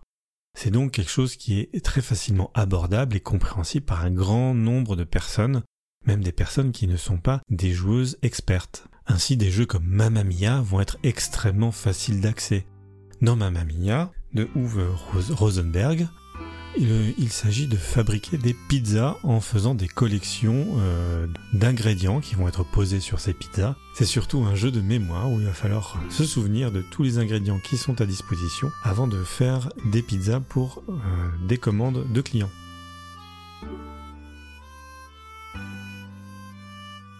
Il est particulièrement intéressant de noter qu'il y a une forte identification entre le vocabulaire du jeu de société et le vocabulaire de la cuisine et de la nourriture. En particulier, on va souvent parler de jeu apéro. Le jeu apéro, c'est celui qu'on fait avant de faire un gros jeu qui va occuper une grosse partie de la soirée de jeu, par exemple. Un jeu apéro, comme l'apéro, c'est ce qu'on fait avant le plat de résistance, avant le jeu de résistance. Certains jeux pourraient être aussi comme ça appelés des jeux dessert, puisque c'est le petit jeu qu'on va faire parce que on a déjà fini notre soirée de jeu ou notre journée de jeu, mais on n'a pas envie de tout de suite partir, on n'a pas envie de tout de suite abandonner le temps qu'on a passé ensemble, et on a envie de faire encore un petit peu quelque chose ensemble. De la même manière qu'un dessert, on le mange alors qu'on a déjà plus faim. Au pays d'Agragon, il y avait une fille qui aimait le glace citron et vanille. Au pays de Castille, il y avait un garçon qui vendait des glaces vanille et citron. En fait, on pourrait aborder le concept de synesthésie, qui est très fréquemment euh, identifié dans le grandeur nature et dans le jeu de rôle. La synesthésie, c'est quand la joueuse et son personnage expérimentent des sentiments proches au même moment. C'est par exemple quand le personnage va être dans une situation de danger et que le personnage aurait dans la fiction peur et que la joueuse peut ressentir des sentiments d'angoisse ou d'inquiétude à l'idée de perdre son personnage. Personnage et joueuse au même moment vont avoir des sentiments proches. Dans le jeu et dans le repas, en fait, on a certains aspects de synesthésie. On est effectivement physiquement assis à la même table, de la même manière que quand on partage un repas. Et quand on parle de partage, on parle aussi de partage. On va partager des cartes, on va partager de la communication, on va partager des objectifs. Et ces partages-là, on les a aussi à table quand on partage un repas, quand on va prendre chacun une part de ce qu'il y a au milieu et de euh, le comparer et d'avoir la même expérience tous ensemble. C'est d'ailleurs très intéressant de noter que euh, dans de nombreux cas, les joueuses, quand elles se rassemblent, ont l'habitude de partager aussi quelque chose à manger ou à boire, en renforçant ainsi l'identité qu'on peut voir entre la pratique du jeu de société et le repas. Certains jeux vont jouer là-dessus. Ça sera notamment le cas de Sushi Go de Phil Walker Harding, où en se passant les cartes qui représentent des plats japonais, physiquement on a le même mouvement que euh, lorsque le petit train déplace des sushis dans un sushi bar. On peut aussi noter une analogie très intéressante. Quand on parle d'un joueur très connaisseur et vétéran d'un grand nombre de jeux, on va parler de gros joueurs. On aurait pu dire un fan de jeu, on aurait pu dire euh, un cardinal du jeu, on aurait pu dire un grand joueur. Et en fait, on dit un gros joueur, prolongeant encore l'analogie qu'il y a entre la pratique du jeu de société et la cuisine. D'accord. Alors, euh, nous, on l'a fait venir parce que, bon, c'est vrai que d'un point de vue euh, chevalerie, fait d'armes, euh, stratégie militaire, tout ça, c'est pas une euh, flèche. Hein. Pas exactement, non Non, voilà, on, on peut le dire, ça. J'ai rien dit, moi. hein. D'accord. Par contre, pour tout ce qui touche à la bouffe, Un cadavre. Ah non, mais là, je dois reconnaître euh, un prince de la fourchette. Enfin, sauf qu'il bouffe avec les doigts. hein, mais, euh, je crains personne. Voilà, donc on l'a fait venir pour qu'il goûte votre pain. Enfin, la cuisine, c'est une expression culturelle. Certains jeux vont ainsi exalter une culture ou la célébrer en partageant ce qui est typique ou spécifique de sa culture vis-à-vis de la cuisine. Ça va être notamment bien sûr le cas de Vignoble, un jeu de Fabrice Arcas et Guillaume Pécose, qui parle des différents vins euh, qui sont euh, produits soit dans le sud-ouest de la France, soit dans la France en entier, de leur typicité et de euh, les différents efforts qui sont nécessaires pour les produire et pour les connaître.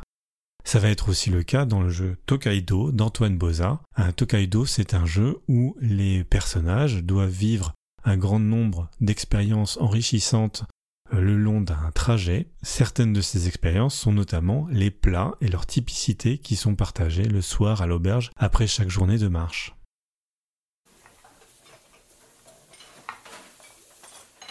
La facilité, l'accessibilité, la, facile représentabilité euh, de la cuisine et de la nourriture dans les jeux de société, malheureusement, ont tendance aussi à amener sur le marché des jeux qui ont choisi un thème autour de la cuisine, peut-être par défaut. Ça va être un petit peu, quand on n'a pas d'idée de thème, allez, on n'a qu'à parler de pizza, de nouilles.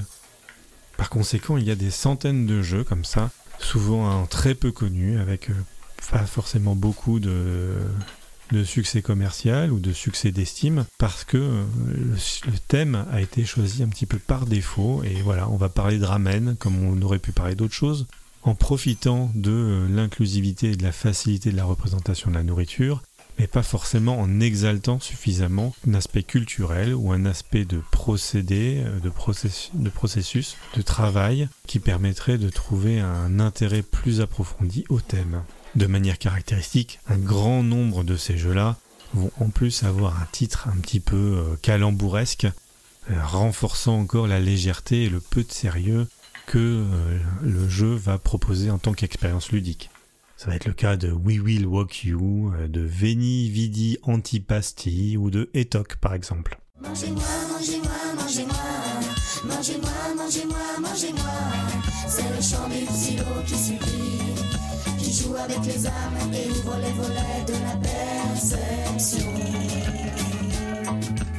Et vous, est-ce que vous aimez manger en même temps que vous jouez? Est-ce que la cuisine est un aspect culturel que vous recherchez particulièrement dans vos expériences ludiques? Ou alors est-ce que vous trouvez que la fréquence avec laquelle on a euh, des petits jetons en forme de côtelettes ou des dés roses qui sont censés représenter du jambon vous agace-t-elle par leur euh, trop grande fréquence?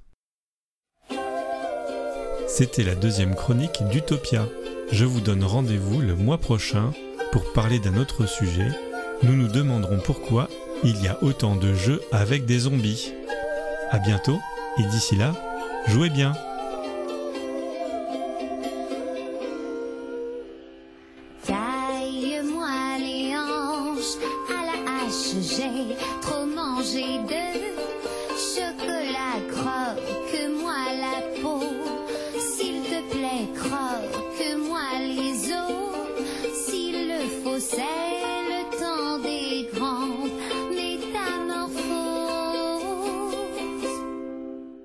Alors en fait, euh, j'ai l'impression que la chronique sur les zombies est, repoussée encore au, mois prochain. Il a sans doute pas trouvé, euh, pas trouvé assez de matière. Moi, je suis un peu déçu parce que j'attendais vraiment, je voulais vraiment comprendre cette histoire de zombies. Euh, Ceci dit, la cuisine et la nourriture, c'est pas mal. Finalement, c'est un thème qui est, présent dans, plein de jeux. Ouais, ouais, ouais, bah, ouais, ouais, bah, comme quoi, c'est, euh, tu, vois, c'est marrant, il n'y a pas énormément de jeux qui sont consacrés à passer l'aspirateur. Enfin, dans les tâches domestiques, c'est, je pense que ça doit être un peu la seule qui est un peu mise à l'honneur, euh, la cuisine, comme quoi c'est pas juste euh, une tâche, c'est, il y c'est presque un art, hein, la cuisine, donc, En tout cas, euh, c'est quelque chose de, de culturel, c'est sûr, parce que il y a des, y a des cuisines différentes dans, dans tous les, les pays. D'ailleurs, j'ai été surpris qu'il ne cite pas euh, Cosmopolite, Mm. qui est euh, un de mes jeux préférés de, de cette année, euh, ouais. que j'ai découvert à Cannes, euh, d'ailleurs. On, ok, on avait joué ensemble d'ailleurs. Absolument. Et bah, qui justement met, met en avant euh, toutes, ces, toutes ces cultures euh, différentes. Alors c'est au départ pour mettre, euh, pour mettre en avant euh, plein de langues étrangères euh, moins connues. Mm. Et de mais, euh, dialectes. mais, et de dialectes, mais euh, au travers d'un thème culinaire. Euh, Mm. Et donc moi je, je vais rajouter ça à, la chronique de, de Twin de ma propre initiative. Voilà. Mais, mais c'est assez marrant parce que moi, on, enfin, on, on se dit souvent que c'est très très français, ça, de parler beaucoup de, de cuisine, de repas, de nourriture, de ce qu'on a mangé, ce qu'on va manger, ce qu'on mangerait bien. Mais bon, finalement, si c'est un, c'est un thème qui est qui passe, qui est pas que repris dans des jeux faits par des, tu vois, des auteurs, des éditeurs français, donc c'est que c'est plus, vraiment, c'est un thème assez, euh, ah ouais, assez fédérateur de, de manger, Bah de, oui, écoute, euh, de parler de la nourriture. Écoute, euh, on compte plus les, les jeux sur thème de, de la pizza, des sushis, Ouais. des, Ouais, des tu dis, ouais, hamburgers, les- desserts, ils passent aussi. Les sandwichs. voilà. Il y a un jeu comme ça qui s'appelle Sandwich qui est assez, Hmm. ouais, je crois qu'il est pas, qui est assez, euh, enfin, apprécié, qui est pas, je crois qu'il est pas encore réédité, qui devrait être réédité peut-être. Ouais, mais en fait c'est ça. Mais en même temps, quand tu joues, jouer et manger, c'est un peu pareil. Tu t'assieds autour d'une table à plusieurs, euh, tu papotes en même temps. Oui, j'ai trouvé ça intéressant comme comparaison, c'est vrai. Hmm. C'est vrai. Et euh, est-ce que toi, tu fais partie de ces gens qui refusent qu'on mange à une table de jeu? Non, en général, je ne suis pas trop, euh, je, je- je ne suis pas trop difficile, difficile avec ça. Ceci étant dit, j'ai déjà été témoin euh, d'incidents, euh, notamment de, de verres renversés, euh, Ouais, ça. Des, choses, des choses comme ça. Donc les incidents sont possibles, hein, il faut le, Mm. il faut le reconnaître. Donc on peut, on peut concilier, comment dire, nourriture et jeu à une même table. C'est possible. Maintenant, je- en général, je me plie au desiderata du, Oui, du maître, enfin du propriétaire du jeu. voilà. voilà. Bon bah écoute, maintenant on va euh, continuer avec euh, une, euh, une autre de nos nouvelles rubriques de cette saison, qui elle aussi euh, est, euh, passe toutes- tous les deux mois. Je ne retrouverai pas le nom, bien sûr, de, de comment qu'on dit de façon savante euh, que ça passe tous les deux mois. Je crois que tu veux dire bimestriel. Voilà. Et je crois que tu veux parler de la, de la chronique tombée dans le pledge de Drew et Lana. Exactement. Euh, qui explore en fait les, tous les méandres de, euh, du financement participatif. Oui, c'est ça. Donc on on continue l'exploration avec eux. Bonjour à toutes et à tous, je suis Drew. Et moi Lana, et vous écoutez la deuxième chronique de Tomber dans le Pledge, une chronique qui vous explique le financement participatif.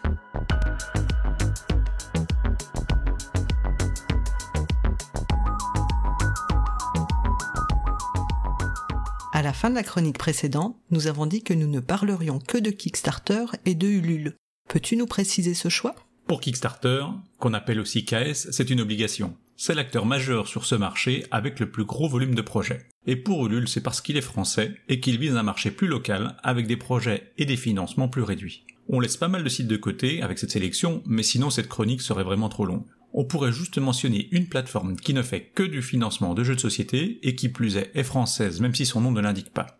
Il s'agit de Game On Tabletop qui est une entité de Black Book Edition et qui fait majoritairement du jeu de rôle mais pas que puisqu'on peut aussi y trouver quelques jeux de société plus traditionnels. Alors maintenant, rentrons un peu plus dans les détails. Ulule et Kickstarter sont deux sites relativement similaires. Il y a néanmoins quelques petites différences dans leur fonctionnement, je les expliquerai lorsqu'elles se présenteront. Tout d'abord, ces sites sont totalement libres d'accès. On peut donc les explorer en intégralité sans créer de compte utilisateur. En revanche, ce sera nécessaire dès qu'on souhaite interagir. La création d'un compte nécessite d'avoir plus de 18 ans, mais cette limite n'est pas vérifiée, et il n'est pas nécessaire d'enregistrer un moyen de paiement à l'inscription. Les deux plateformes sont en français, mais les fiches descriptives seront dans la langue voulue par leur créateur. Sur Ulule, nous trouverons alors une majorité de fiches en français, et sur Kickstarter en anglais pour toucher un maximum de monde. Certaines pourront être multilingues ou bien renvoyées sur des sites internet avec la traduction, mais c'est assez rare. Revenons sur la présentation de ces sites. Là encore, il y a de grandes similitudes. Quand on arrive sur leur page d'accueil, les sites mettent en avant une sélection de projets dont certains seront en fonction des précédentes visites.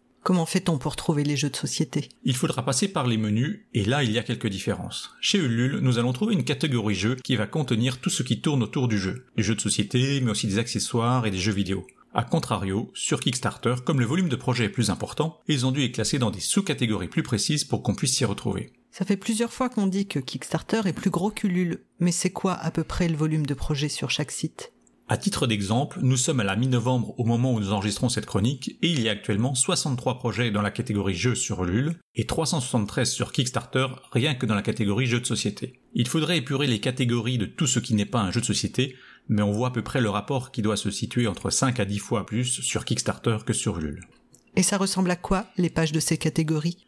Elle présente les projets en cours sous forme de vignettes. Avec chaque vignette, on va retrouver le temps restant et l'avancée de son financement. Sur Ulule, l'objectif de financement peut être un montant ou bien une quantité. L'objectif est représenté sous la forme d'un œuf qui se remplit au fur et à mesure des financements. Quand l'objectif est atteint, l'œuf devient vert et la coquille se fendille. Sur Kickstarter, c'est un peu moins imagé puisque l'avancement est représenté par une barre de progression plus classique. En outre, l'objectif n'est que sous forme monétaire. Donc, en première page des jeux, on voit l'ensemble des projets et leur avancée. Et le détail des projets, on y accède comment? Alors si on clique sur une de ces vignettes, on arrive sur la fiche du projet, enfin. Et là, quel que soit le site utilisé, le format des pages est quasiment du copier-coller. On va d'abord trouver un encart principal avec une photo du projet et un état de son financement. En dessous, on va avoir l'espace principal avec le descriptif du projet. On peut y retrouver une présentation physique du jeu, en gros le contenu de la boîte, on va aussi avoir les règles ou en tout cas la mécanique du jeu, des tests et avis de différents acteurs du jeu, des informations sur les langues disponibles dans la boîte finale ou en téléchargement, des informations sur les frais de port, etc. Cette liste n'est pas exhaustive et tout ceci n'est pas obligatoire, mais plus le porteur de projet mettra d'informations, plus cela pourra être attractif pour le souscripteur, car on est dans une relation de vendeur-acheteur et cette page est le moyen de convaincre. Et avant de contribuer, y a-t-il un moyen d'essayer le jeu? C'est un peu comme si on était dans un magasin. On peut avoir la description et le visuel du jeu au dos de la boîte, la vue du vendeur. Dans les vidéos présentées dans le projet, il y a souvent des vidéos de parties jouées, de youtubeurs ou de blogueurs. Quelquefois, le jeu ou une version démo du jeu est disponible à l'essai, généralement sur Tabletop Simulator ou Tabletopia. Ok, admettons, je suis convaincu, comment je fais pour contribuer? Sur la droite du descriptif, on a les différents niveaux de participation disponibles avec les contreparties associées et la date de livraison estimée. Et je pense qu'il est temps d'introduire un peu le lexique du financement participatif. Le fait de contribuer à un projet se dit pledger ou bien backer, et ainsi le contributeur devient pledger ou backer. Je vois que dans les pledges possibles, certains sont appelés early bird. Qu'est-ce que c'est? Ce sont des niveaux de pledge avec un rabais. Ils sont limités soit en quantité, soit en temps. Le but est de récompenser les premiers pledgers de la campagne et de créer ainsi un premier noyau de communauté autour de ce projet. Le terme early bird vient de l'expression anglaise early bird get the worm, textuellement l'oiseau matinal obtient le ver de terre, qui en français serait un mix entre l'avenir appartient à ceux qui se lèvent tôt et premier arrivé, premier servi. Je vois que certaines récompenses ne seront livrées que dans plusieurs mois, voire plus d'un an. Quand serai-je débité pour ma contribution? Le principe du financement participatif est de donner une avance de trésorerie au créateur afin qu'il puisse réaliser son projet, dans notre cas un jeu de société. On va donc être débité soit dès que l'on va pledger sur Ulule, soit à la fin de la campagne sur Kickstarter. Ces fonds seront alors versés quelques jours après la fin de la campagne au porteur de projet pour qu'il commence la réalisation. Et que se passe-t-il si on n'atteint pas l'objectif demandé? Alors pas de regret, tout aura été fait pour aider à ce que ce projet voit le jour. Mais c'est une action qui doit être collective et conséquente pour aboutir. Si le seuil minimal n'est pas atteint, financièrement pour Ulule, on sera alors remboursé si le débit a déjà été réalisé. Et sur Kickstarter, comme rien n'a été prélevé, il ne se passera rien et le pledge restera sans effet. De plus, le porteur du projet pourra refaire une autre campagne pour le même projet un peu plus tard en s'appuyant sur la base de pledger de la campagne précédente. J'ai entendu qu'il y avait pas mal d'arnaques dans les projets de financement participatif. As-tu des astuces pour les éviter? Pour les jeux de société, il y a peu d'arnaques, mais il y a effectivement quelques astuces à connaître pour devenir un bon pledger. C'est ce que je vous présenterai dans la prochaine chronique de Tomber dans le pledge. En attendant, nous vous souhaitons de bonnes fêtes de fin d'année et surtout, jouez, bien. Eh bien, merci beaucoup, Drew et Lana. Ouais, beaucoup, beaucoup de projets euh, quand même qui sortent en jeu de société, hein, on, on le voit. Je pense qu'il y a quand même, un- mon impression, ouais, il y a un, un petit boom hein, quand même. Ça m'a étonné ce, ce chiffre, euh, ce chiffre de 300, plus- presque 400 projets euh, jeux de société sur Kickstarter à la mi-novembre, c'est impressionnant. Je sais que c'est la, la plus forte source de revenus pour Kickstarter depuis quelques années, mais, mais quand même. Ouais, quand même. Et toi, tu, ça t'arrive euh, de pledger ou, enfin, ou pas du tout? Euh, oui, oui, sans doute. Euh, Trop ces derniers temps, sans doute, sans doute un peu trop souvent. Oui, j'ai, j'ai plusieurs, euh, plusieurs KS en, en attente, euh, on va dire. Oui, absolument. Et est-ce que c'était déjà arrivé de recevoir un jeu tellement tardivement après la date euh, à laquelle t'as- il y avait eu la campagne qu'en fait au final tu savais presque même plus ce que c'était, tu sais plus pourquoi tu l'avais acheté, tu l'as quasi pas déballé? Alors non, quand même pas, parce que de toute façon, en général, euh, quand ta livraison arrive, tu es quand même prévenu euh, un petit peu à l'avance que ça va arriver. Mais euh, et puis ça dépend aussi si les, créateurs, euh, les porteurs de projets euh, t'informent bien pendant le pendant l'après-campagne euh, ou pas. C'est d'ailleurs, je pense, euh, j'imagine que c'est un aspect que Drew et Lana aborderont dans leur Oui. dans, dans- dans leur dans leur chronique. Toute hein. la communication. C'est super super important. Ouais. En tout cas, là, c'était intéressant qu'il nous, qu'il nous donne le, le descriptif euh, général. hein. Si vous n'avez Mm. jamais, euh, si vous n'avez jamais contribué à un projet participatif, maintenant vous en savez euh, un peu plus. Alors, si je comprends bien, ils vont se concentrer sur KS et, et Ulule. hein. Ouais. C'est les deux, les deux grosses plateformes en France. Pour la France, oui. Mais c'est vrai qu'il y y a- il y a bien d'autres sites. Je sais que personnellement, j'avais déjà parlé euh, euh, dans ma chronique joueur d'ailleurs de Verkami en Espagne. Mm. Et puis il y a pas longtemps, euh, j'ai parlé de la Spiele Schmiede euh, en Allemagne. Il y a plein en fait de, de petites plateformes de financement participatif hein, dans, différents, dans différents pays. Mais c'est vrai que Kickstarter se, se taille la part du lion. Mm. Et je crois qu'ils prennent aussi, euh, c'est eux qui prennent plus en commission, plus que les, C'est vrai, c'est ouais, vrai. que les autres plateformes. hein. Mais ils ont une autre plus grande euh, audience, hein, c'est c'est aussi, euh, ça s'explique aussi. Oui, ils ont une vraie audience mondiale, alors que euh, Ulule, c'est plutôt des projets francophones, on va dire. quoi. Et on a noté aussi qu'on dit bien backer et pas baker. Oui, Parce- bien vu Drew, merci. Parce qu'on voilà, c'est pas exactement, enfin du coup, en français on s'en rend pas forcément compte, mais en, en vrai ça veut pas dire le, c'est pas le même mot, ça veut pas dire la même Bah chose. non, baker c'est boulanger, alors euh, ça fait, ça fait bizarre. Voilà. Sauf Donc là on retombe sur la cuisine. Je suis sûr que sur, Kickstarter, il y a des projets qui concernent euh, des boulangeries, hein, ceci dit. Mais... Ah bah bien sûr. Bah écoute, euh, donc euh, voilà, on, on, continuera de découvrir un peu plus sur, sur le financement participatif euh, au fil de la saison. Oui, surtout que euh, ils ont fini leur chronique euh, en nous en nous disant que ils nous apprendraient à devenir un, un bon pledger ou une bonne pledgeuse, donc euh, on a hâte d'en apprendre plus. Et on va continuer avec euh, là aussi une chronique où on va qui va nous parler d'un sujet et qui nous en reparlera le, le mois prochain dans, sous un autre angle. C'est euh, la chronique de Isobret Kaigai Games et ce mois-ci c'est euh, consacré au Tokyo Game Market et ce sera, j'ai bien compris, vous allez le voir en deux parties. Oui, c'est ça. Donc euh, là, euh, Iso va nous faire un petit retour à chaud puisque ça vient juste de se terminer et il nous en dira plus sur euh, sur les, les jeux qu'il a les, les jeux qu'il a pu voir le mois prochain. On l'écoute tout de suite.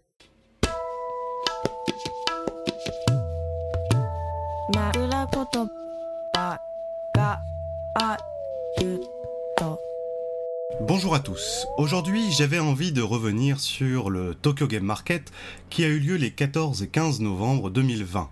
Cela faisait presque un an maintenant qu'il n'y avait pas eu d'événement en présentiel pour euh, le Game Market, puisque vous le savez peut-être, le Game Market d'Osaka, qui est plus petit et qui a lieu généralement en mars, avait déjà été annulé, et le TGM, donc le Tokyo Game Market de printemps, a lui aussi été annulé alors qu'il aurait dû avoir lieu en avril. Donc voilà un an que je n'avais pas pu parcourir les allées généralement très bondées euh, du Game Market de Tokyo. Et j'avais envie de vous parler de cet événement parce qu'il avait une forme un peu spéciale compte tenu des conditions sanitaires actuelles.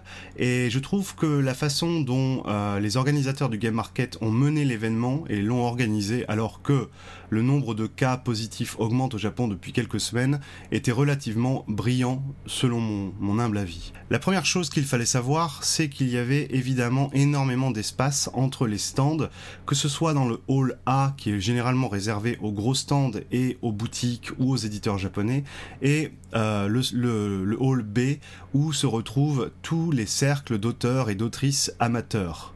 Les allées étaient donc très larges, l'espace entre les stands était respecté les conditions euh, sanitaires avec la distanciation sociale et étonnamment euh, il y avait longtemps que je n'avais pas vu autant de dojin, donc ces cercles d'auteurs et d'autrices euh, amateurs, représentés dans un game market. Pour le respect des conditions sanitaires, les autres choses que le game market a mises en place sont évidemment le contrôle de la température à chaque entrée sur le salon. Par exemple, pour moi qui y suis allé avec un pass presse, on m'a demandé de remplir plus de documents que d'habitude, avec notamment euh, l'indication de ma température à l'entrée du salon, mes coordonnées en cas d'apparition d'un cluster, et pour savoir qui il fallait contacter rapidement. On m'imposait évidemment aussi de mesurer, de mesurer ma température à l'entrée à chaque entrée, puisque dès que vous sortez, vous devez de nouveau euh, rentrer, montrer patte blanche, et là encore, on vous prend votre température, avec aussi euh, la distribution d'alcool obligatoire à,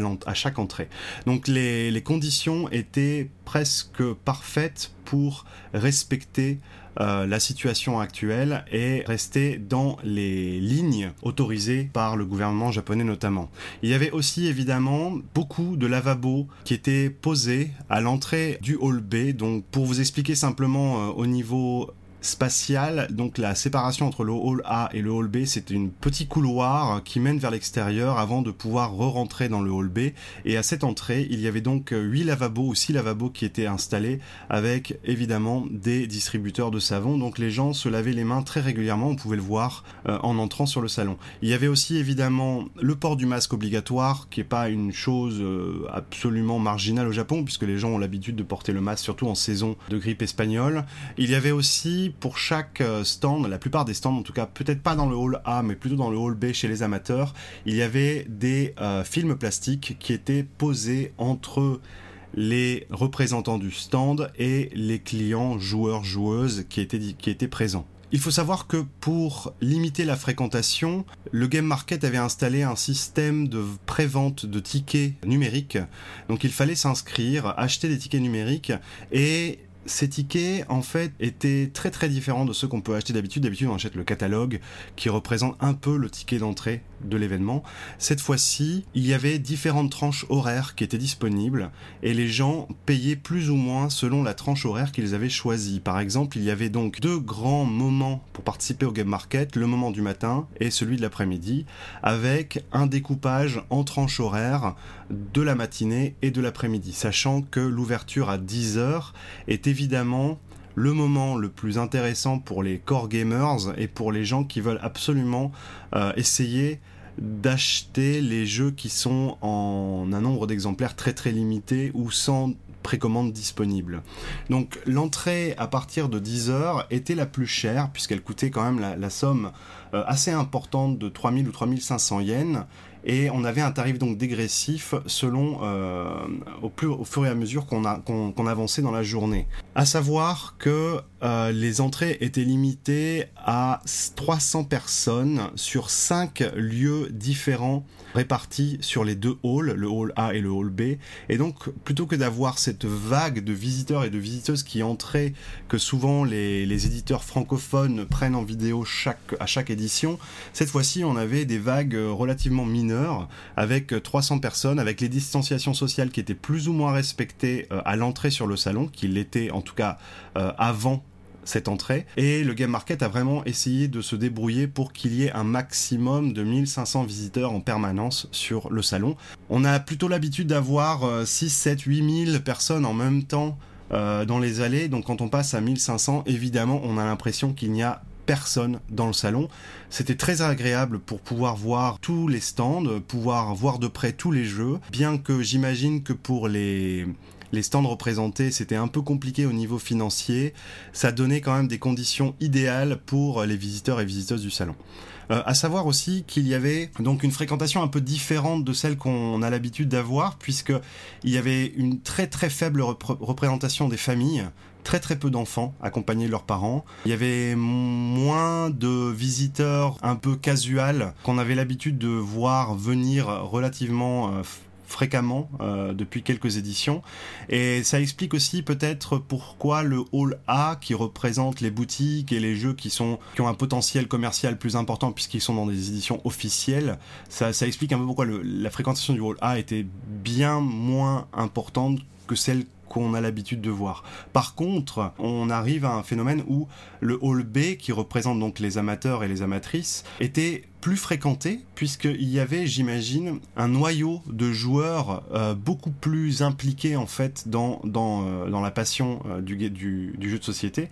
Et donc ce sont des gens qui étaient, cap- qui étaient prêts à faire ce petit parcours du combattant pour aller s'inscrire, acheter des tickets en numérique à une date donnée, une, heure donnée, pour essayer d'entrer et d'optimiser en fait leur visite du salon. À savoir que donc la partie, les, les, les visiteurs et visiteuses qui participaient à la matinée devaient sortir entre 13h et 14h.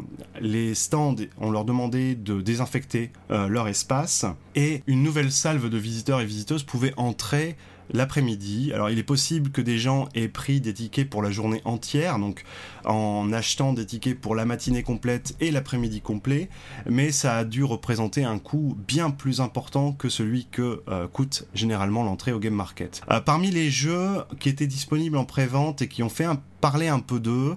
On peut parler euh, notamment de It's a Wonderful World, qui était une des stars du salon parmi les jeux officiels, on va dire, les jeux professionnels.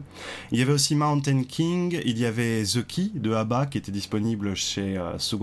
Il y avait aussi pas mal de jeux qui étaient présents chez Arclight qui a un catalogue décidément de plus en plus gourmet, on va dire, avec euh, une sélection de jeux qui est de plus en plus impressionnante et des annonces sur les sorties à venir vraiment passionnantes à suivre. Obi Japan était bien sûr là aussi, mais ils avaient euh, mis en place un système de tickets très compliqué où les gens donc une fois qu'ils avaient euh, acheté leur billet numérique pour entrer sur le salon devaient aussi s'inscrire pour avoir un ticket d'entrée sur le stand de Hobby Japan. Alors je vous laisse euh, deviner la frustration que ça a pu créer chez pas mal de joueurs qui n'avaient que une heure et demie ou trois heures ou deux heures pour faire l'intégralité du salon et qui devaient attendre 20 minutes, 30 minutes euh, de queue avant de pouvoir entrer sur l'espace proposé par Hobby Japan. Alors c'est un sujet qui a fait l'objet de pas mal de plaintes de joueurs et joueuses qui étaient assez mécontents euh, de cette situation. La raison pour laquelle Hobby Japan a dû mettre en place ce système, c'était de leur propre dire pour favoriser vraiment le respect des, des règles sanitaires pour éviter qu'il y ait évidemment euh, de- des soucis de cluster.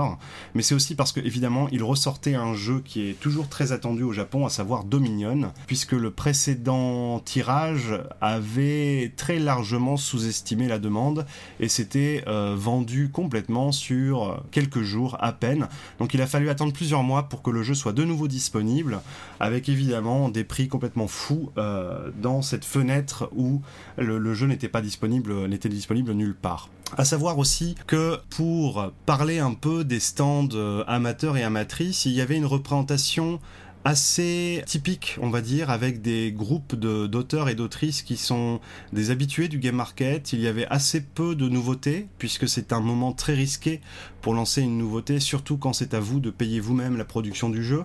Donc on retrouvait, euh, à part les cercles très populaires, qui proposaient des nouveautés qui se sont bien vendues, hein, il faut le dire. Euh, on se retrouvait quand même avec des beaucoup beaucoup de jeux qui avaient déjà été disponibles au mois d'avril, sachant que l'événement du mois d'avril était un événement un peu comme le Spiel Digital, uniquement sur Internet, avec euh, quand même une mise en place technique en termes de vidéo et de qualité de couverture du salon plutôt réussi du côté d'Arclight avec le soutien notamment de Kickstarter qui essaye qui essaye à chaque édition de s'implanter euh, au Japon et de donner envie aux amateurs et amatrices de passer par leur plateforme pour donner un peu de visibilité à leur jeu à l'étranger. Donc voilà un bilan euh, que je dirais plutôt positif plutôt que mitigé, même si au départ, euh, en tant que joueur et amateur d'achat de nouveautés, d'envie de découverte de nouveaux jeux, pour un salon dans ces conditions, je trouve que, que les organisateurs du Game Market ont vraiment fait un travail, euh, je vais pas dire titanesque parce que ce serait un peu exagéré, mais ils ont fait un travail de préparation qui était vraiment remarquable. Et je pense que le mini événement qui a eu lieu à Sakusa au début du mois d'août servait un peu d'événement pilote pour voir comment gérer les règles sanitaires, comment accueillir le public dans de bonnes conditions, comment proposer aux participants du côté euh, vente et dé- démonstration de jeux, comment y participer de façon euh, presque normale. Ce petit événement pilote, je pense, a porté ses fruits et a donné suffisamment d'informations aux organisateurs pour organiser un événement plus important avec un nombre de visiteurs plus important et dans des conditions euh, tout à fait remarquable, je le répète. Je parlerai un peu plus des jeux japonais amateurs et amatrices dans le prochain épisode, puisque je suis rentré donc dimanche soir et que, n'habitant pas sur Tokyo et achetant euh, un peu trop de jeux euh, au goût de ma famille, puisque je suis quand même euh, arrivé à 35 jeux cette fois-ci pour cette édition, alors que j'avais décidé de faire un peu attention et de me limiter un petit peu, j'ai craqué en me disant que c'était aussi un soutien pour pas mal de, petits euh, cercles d'auteurs et d'autrices. Donc je n'ai pas eu le temps encore de revenir sur la plupart de ces jeux que j'ai fait envoyer par la poste et qui ne sont toujours pas arrivés chez moi. À savoir aussi, pour terminer, que une chose qui était malgré tout très différente des événements euh, auxquels on a l'habitude par rapport au, au Tokyo Game Market, c'est que les démonstrations de jeux étaient interdites du côté des amateurs. D'habitude, on a toujours les tables de vente et des tables au milieu qui permettent de faire des démonstrations pardon, du jeu. Et cette fois-ci, cette, euh, ces espaces étaient euh, interdits.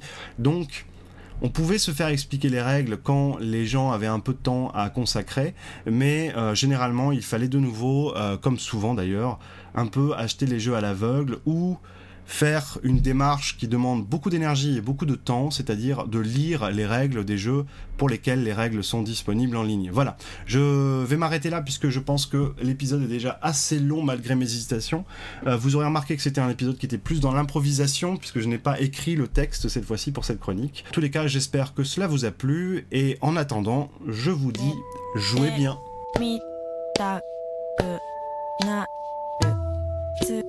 稲ぶや。山城パパポ宮登り。青によし奈良を過ぎ。とったってやっぱとを過 Bon bah merci Isobretnik euh, pour ce, ce compte rendu. Euh, moi ce que je retiens de ça, c'est que tu vois, on parlait tout à l'heure au début de l'émission Des, bah, des festivals, ouais. euh, des, des- des festivals tous annulés. Je constate que à Tokyo, le Tokyo Game Market d'automne a pu se tenir.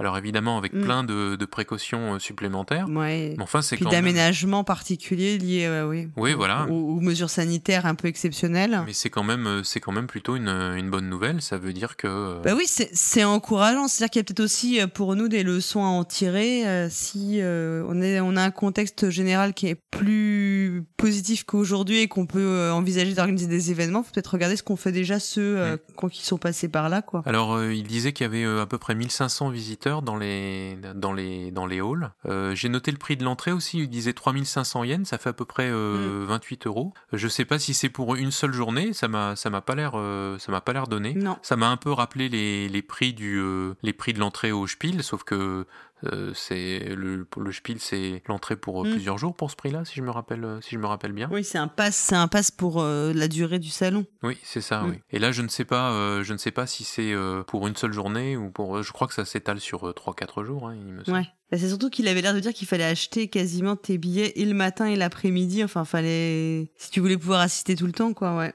Du fait de la fréquentation euh, très contrôlée, euh, en fait, il y avait des, des créneaux horaires euh, assez limités pour, euh, pour parcourir le, le- le- le salon. Mm. J'ai noté aussi un détail qui m'a fait sourire, c'est que Dominion était en rupture. Et que et qu'apparemment la version euh, japonaise évidemment et qu'apparemment c'était très attendu enfin la le réapprovisionnement était très attendu des, amateurs. Donc je vois que dans tous les pays, il y a des problèmes de, rupture, que c'est pas seulement chez les éditeurs européens. Et puis, eh ben, on en profite aussi pour euh, révéler euh, une petite info que, euh, comment dire, l'humilité et la modestie d'Iso fait qu'il ne le dit pas tel quel dans sa, dans sa chronique. Mais que, euh, je sais pas si vous le saviez, il avait déjà fait une chronique où il expliquait qu'il avait fait un jeu qu'il avait autoproduit, enfin auto-édité, avec euh, Oui, sa fille. c'était l'an dernier. Voilà. Absolument, avec, avec sa fille Lana. Exactement. Et euh, donc euh, il y a un, donc ils ont sorti leur troisième jeu qui est donc été euh, présenté au Tokyo Game Market et ils ont gagné le prix du meilleur jeu euh, qui est décerné par l'éditeur Arclight. Donc euh, là on leur dit super félicitations quoi. Absolument, félicitations, l'éditeur Arclight qui est aussi euh, bah, l'organisateur en fait hein, du, du- des, des Tokyo Game Market. Et Ouais, ils ont reçu le grand, le grand prix. Mais bon c'est vraiment génial hein. Ouais, ils ont reçu leur grand prix pour le, le jeu Dokito Aisu. J'espère que je prononce ça bien, Iso. Tu me corrigeras dans les, dans les commentaires. Et donc, bah, ce jeu, du coup, sera édité par Arclight en 2021 dans une version officielle de, de l'éditeur. Alors, euh, euh, Iso m'a dit que c'était un jeu de pli. Ouais c'est un jeu de pli apparemment. Un donc- jeu de pli sur le, sur le thème des, de, des cornets de glace, apparemment. Ouais, bah, en tout cas, franchement, c'est vraiment génial, quoi. On... Mille fois félicitations, quoi. Enfin, c'est Bah, top, quoi, Absolument, de- absolument. euh, c'est un, un, un- Ce projet commun avec sa fille, c'est super, quoi. Je trouve ça super qu'il soit aussi un comme on dit, c'est-à-dire un auteur amateur. Et je ne résiste pas au, au plaisir de te, de te citer le, le jeu qui est arrivé deuxième, puisqu'il s'appelle, alors vous m'excuserez pour ma, ma prononciation japonaise, Sokomade Shiboru Niwa Nemurenai Yoru mo Attadaro, qui veut dire, et je remercie Iso pour la traduction, pour mincir autant, certaines nuits tu n'as pas dormi, n'est-ce pas? C'est le, titre- le titre du jeu, un titre tout à fait délirant. Moi, je suis euh, quand même un peu, euh, je sais pas, euh, dubitative sur ce titre. En tout cas, Je- ça ne me dit pas du tout ce que c'est comme, euh, comme style de jeu. Comme type de jeu, non. Et euh, voilà, donc euh, je, je pense que si ce titre vous évoque quoi que ce soit, ou en tout cas euh, fait, fait écho, n'hésitez pas à nous en faire part. parce que Je pense que c'est un titre pour le pionfesseur, en fait. Je pense qu'il il va le noter, oui, effectivement. Il va le noter, rien que, rien que le titre, il va, ça va faire tilt pour lui. Quoi. donc voilà, et donc si vous voulez euh, en savoir plus sur les jeux, donc les 35 jeux, j'ai retenu qu'il avait rapporté, enfin qu'il allait se faire livrer du Tokyo Game Market, ah bah, il faudra écouter le, le mois prochain la suite, la suite de, sa, de son petit euh, débrief. Je ne sais pas s'il va nous faire un lot ou un lot de, de 35 jeux ou s'il va Ouais. pouvoir alimenter sa chronique pour le reste de la saison. On verra. Euh, est, voilà, il est tranquille. Et ben écoute, euh, on, on a, un- on est, on arrive au terme de cette émission et on va te faire terminer par bah, le meilleur parce qu'on va terminer par le jeu, le jeu dans le jeu, quoi, le jeu qui parle de jeu. Exactement. Je pense que c'est un moment qui est très attendu de beaucoup de nos auditeurs maintenant. Ouais. hein. C'est devenu un rendez-vous incontournable. Moi-même, je suis très très friand de, de cette chronique. Des énigmes. Donc euh, on va écouter ceci est un jeu par Cargo et tout d'abord on va on va euh, écouter la bonne réponse de l'énigme de la, du mois dernier. Moi, j'ai pas trouvé. Elias, je vais te soumettre une énigme. Très inquiétante et troublante énigme que cette question. Désolé, je ne joue plus aux jeux de société depuis 5 ans. Si tu réussis, je te couvrirai d'or. Je suis prêt, allons-y, je me sens très en forme. On va s'amuser. Ceci est un jeu. Salut les joueuses et les joueurs, je suis Cargo. Bienvenue à la toute fin de ces chroniques. Pour la partie la plus délicieuse, le fondant dans un gâteau, le sommet dans une ascension, le fromage dans une raclette. Oui, vous êtes bien à la rubrique du jeu sur les jeux, là où vous, auditeurs, allez participer, car comme son nom l'indique, ceci est un jeu. Et comme à chaque épisode, je commence par la règle. Y'a personne ici à part moi qui soucie encore de respecter les règles Ceci est la règle. Dans ce jeu, je vous présente une énigme qui parle d'un jeu de société, le but étant de deviner le jeu de société en question. Cette énigme est un montage d'extraits sonores qui comporte chacun un indice sur le jeu. Les indices peuvent porter sur tout ce qui touche à ce jeu, comme sa mécanique, son matériel, son thème ou le délai de réception du Kickstarter. Vous avez quelques semaines pour répondre. Parmi les bonnes réponses, un participant sera tiré au sort et aura l'immense honneur d'être cité dans le prochain épisode des chroniques et de recevoir un goodie proxy jeu, l'idéal pour frimer dans son assaut. Maintenant que vous avez compris, on passe à la réponse de la dernière énigme. Jamais je n'aurais cru trouver une réponse au fond d'une bouteille. Ça ne nous empêchait pas de la chercher. Ceci est la réponse. Un grand merci à tous ceux qui ont pris le temps de participer. Et surtout, bravo à ceux qui ont reconnu le jeu. Et ce n'était pas facile, hein. il faut dire que j'ai placé quelques fausses pistes. Le jeu à deviner était 7 et match. Et oui, un jeu de pichenette. Ah, vous ne vous y attendiez pas à celle-là, hein Bah, qu'est-ce que tu fais dans le dressing? Chérie, euh, je fais mon podcast là, tu me déranges. Je viens ranger les chaussettes. Ouais, ok, mais fais vite. C'est quoi ta réponse déjà? Euh, C'était 7 et match. Mais c'est pas un vrai jeu ça. Quoi? De, de, de quoi, de quoi, de quoi? Bah, il faut juste pousser un pion sur un plateau. Ouh, alors attends chérie, on se connaît depuis pas mal de temps, mais là je dois mettre le haut là. Je dirais même plus que je vais faire mon coming out. Ouais, parce que j'adore les jeux de pichenette. Je rêve d'un croquignol, je fantasme sur Pitchcar, je dors Tumbling Dice, et je prie pour une catégorie 7 et match à Roland Garros. Ouais, bof. Je vais plutôt aller installer un Puerto Rico. Bon d'accord, j'arrive dès que j'ai fini. Et surtout, oublie pas les pièces sur les rôles Euh, Excusez-moi pour cette interruption, je, je vais reprendre. 7 et match. Il s'agit donc d'un jeu de sport, un jeu d'adresse sur le tennis, et plus précisément un jeu de pichenette. Vous savez ces jeux où il faut pousser un pion avec le doigt pour l'envoyer à un endroit précis, et où entraînement et concentration sont de rigueur. Il pousse, pousse, pousse de la fonte pour oublier la honte. Alors il pousse, pousse, pousse de la fonte pour oublier la honte. Ce jeu est un jeu de simulation de tennis où vous allez pouvoir vous affronter en simple, en un contre un ou en double en deux contre deux. Vous allez pouvoir revivre l'ambiance des plus grands matchs. Saga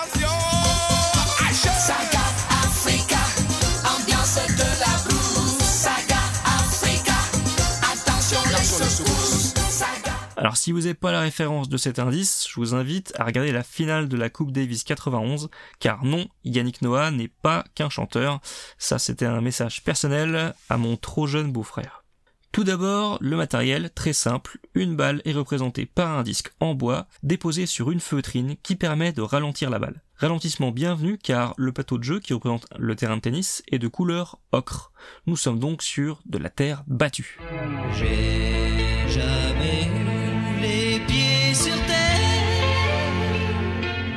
Ce jeu possède une mécanique de tir à la corde. Pour gagner un échange, il faut réussir à faire avancer le repère d'une échelle qui va de moins 3 à plus 3, appelé scoreur. Si le scoreur va jusqu'à la zone plus 3, vous remportez l'échange et on démarre le point suivant.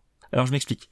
Le terrain est divisé en zones qui contiennent des chiffres qui vont de 0 à 3. Le repère est positionné au 0 sur le départ de l'échange. Si vous envoyez la balle dans une zone 2, vous avancez votre scoreur de 2 crans. L'adversaire renvoie la balle dans une zone 1, le scoreur recule de 1 cran jusqu'à la zone plus 1.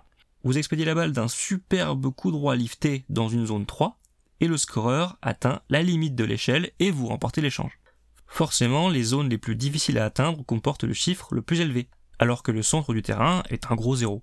Donc comme au vrai tennis, plus vous visez les lignes, plus vous avez de chances de l'emporter. Dis donc, t'as pas pris un gramme, hein Quelle ligne Évidemment, comme au vrai tennis, vous perdez également si vous envoyez la balle dans le filet ou si vous faites sortir la balle du terrain. Parfois, la vie ressemble à une balle perdue. On compte les points comme au vrai tennis. Si vous gagnez 4 points, vous remportez un jeu. Par contre, ce n'est qu'au bout de 3 jeux que vous remportez le set. Le premier joueur à 3 sets remporte la partie, comme en Grand Chelem. Alors je vais pas revenir sur les règles de service, de changement de côté, de tie break, de LED, de couloir, de double et de deux points d'écart, mais sachez que c'est tout pareil que dans le vrai sport. Ah oui, bravo, une belle leçon de sport. Pour les plus jeunes, pour faire plus simple, vous pouvez juste faire le premier joueur à 12 points, ça, ça marche aussi. La règle du jeu comporte des règles avancées pour les plus valeureux. Au service par exemple, le premier service est remporté par un bonus plus 1 sur les zones de points, donnant un avantage donc au serveur, en plus de la petite zone d'ace présente sur, dans les carrés de service. Tout comme dans le vrai tennis, les premiers services sont donc plus difficiles à renvoyer. Si le père ne veut pas rendre service, je ne peux pas l'obliger. Attendez, attendez, j'ai jamais dit que je refusais de rendre service. De la même façon, le jeu récompense les coups croisés en fournissant également un bonus de plus 1, ce qui va diversifier les zones de jeu et vous inciter à prendre des risques. Cet match est le jeu typique où si vous gagnez c'est parce que vous êtes bon, et si l'adversaire fait une ligne de fond de cours croisée, ce sera juste parce qu'il aura une chance insupportable. La chatte, la chatte qu'il a, la chatte Alors cet indice c'était un double indice, car vous aurez bien évidemment reconnu notre poète Benoît Père en 2019 à Roland Garros. Cet match est un jeu pour deux ou quatre joueurs de Philippe Latarse et illustré par Vincent Châtel. Il a été édité en 2017 chez Prétexte. Georges, il faut que je vous parle. Je sais très bien que sous prétexte que je suis gentil, les gens me prennent souvent pour un. Alors j'ai même donné le nom de l'éditeur dans les indices. Alors si c'est pas de l'aide ça. Si ce jeu vous intéresse, regardez plutôt du côté de la seconde édition. Le jeu est identique, hein, mais il contient des règles plus détaillées ainsi que des marqueurs de score qui tiennent mieux. Vous la reconnaîtrez au fond bleu de l'illustration de la boîte. Bien, bah on va maintenant passer au tirage au sort. Alors, 7 et match. Est-ce que tu l'avais Ah non, non, euh, j'étais complètement à côté de la plaque. Les, les références au tennis, je suis passé complètement au travers. Je vois ce que c'est comme, euh, comme jeu, mais personnellement, je n'y ai pas joué. C'est effectivement un jeu de, un jeu de pichenette. C'était assez difficile, mais on a quand même eu des bonnes réponses, huit bonnes réponses. Ouais.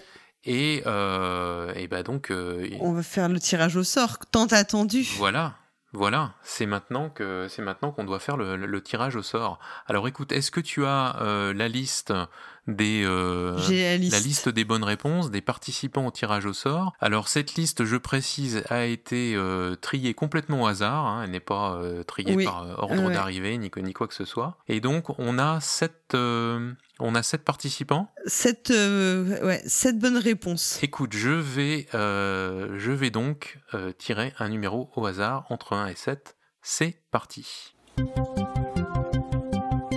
Et c'est donc le numéro 4 qui est sorti. Alors, qui est le gagnant? Alors, le numéro 4, c'est Mananan. Mananan qui avait trouvé cet match. Voilà. Et ben écoute, bravo. Bravo. Et puis, euh, Cargo va te contacter, je crois, pour, euh, pour voir avec toi pour le, le, le goodies que tu, que tu as brillamment euh, gagné.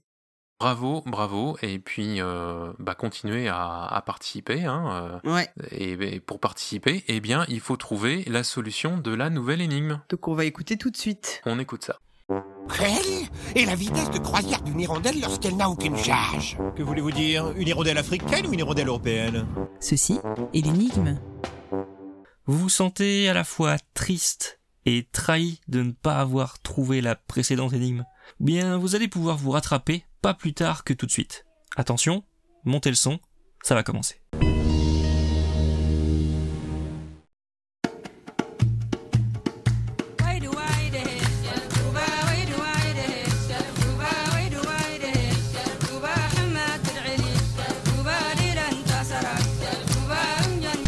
Dame Célie a été enlevée C'est moi qui l'avais enlevée. J'étais que prince encore, je démarrais. 10 000 pièces d'or, j'en voulais. M'en ont filé 20. 20 pièces d'or 20 000 À condition que je la garde. Le jour où l'on se perd à la croisée des chemins, repartira tombeau ouvert. C'est quoi ces gros raisins là? Ce sont des dates, Obélix. Ça pousse tout en haut des arbres là-bas.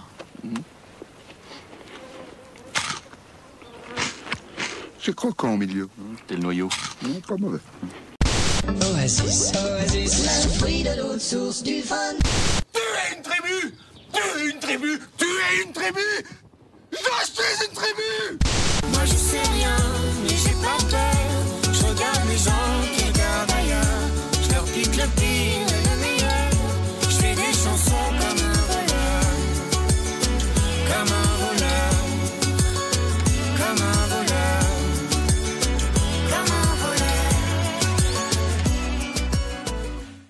voilà, l'énigme est terminée, et je suis sûr que vous avez déjà trouvé. N'oubliez pas d'aller remplir le formulaire présent dans le billet du podcast pour tenter de remporter un formidable goodie proxy jeu. Vous avez jusqu'au dimanche 13 décembre 2020 pour me faire parvenir votre réponse. Je vous retrouve le mois prochain, et d'ici là, jouez bien C'est tout ce que j'avais à vous dire. Maintenant, vous pouvez remettre votre messe.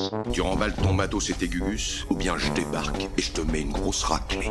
Hasta la vista, baby.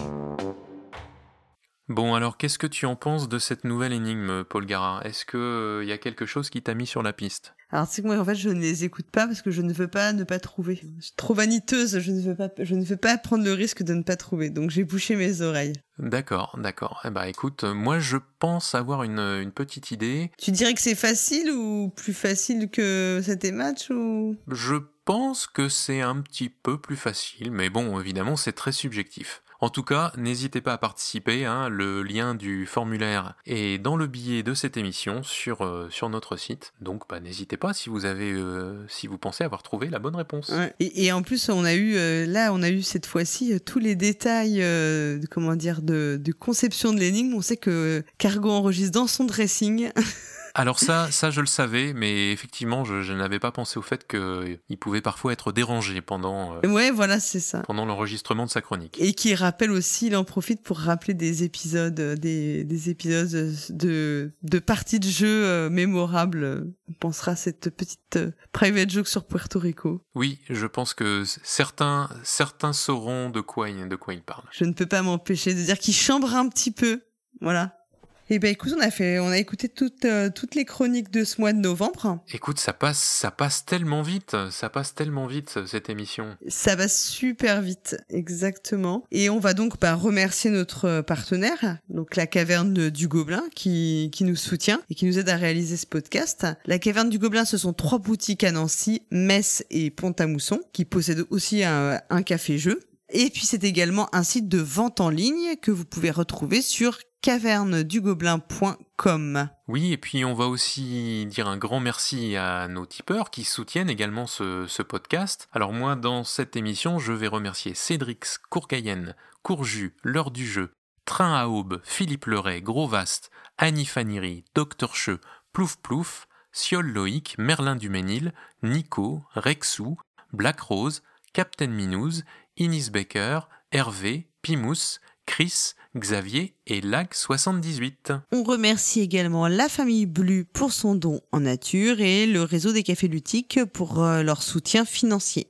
Eh bien, Paul Garin, euh, merci encore de ton accueil euh, dans ces chroniques euh, 121. J'ai été ravi de participer et euh, eh bien, euh, je te souhaite euh, bon vent avec ton prochain binôme au mois de décembre. Ouais. En tout cas, euh, chères auditrices et chers auditeurs, que vous ayez aimé notre émission ou non, eh bien, faites-le nous savoir en laissant un commentaire sur le site podcast.proxy-jeu.fr, proxy avec un i et jeu avec un X. Vous y trouverez toutes les infos sur les sujets que nous avons abordés pendant cette émission. Et puis vous pouvez également nous contacter sur euh, Twitter, sur Facebook, même sur Instagram, et surtout parler de nous autour de vous.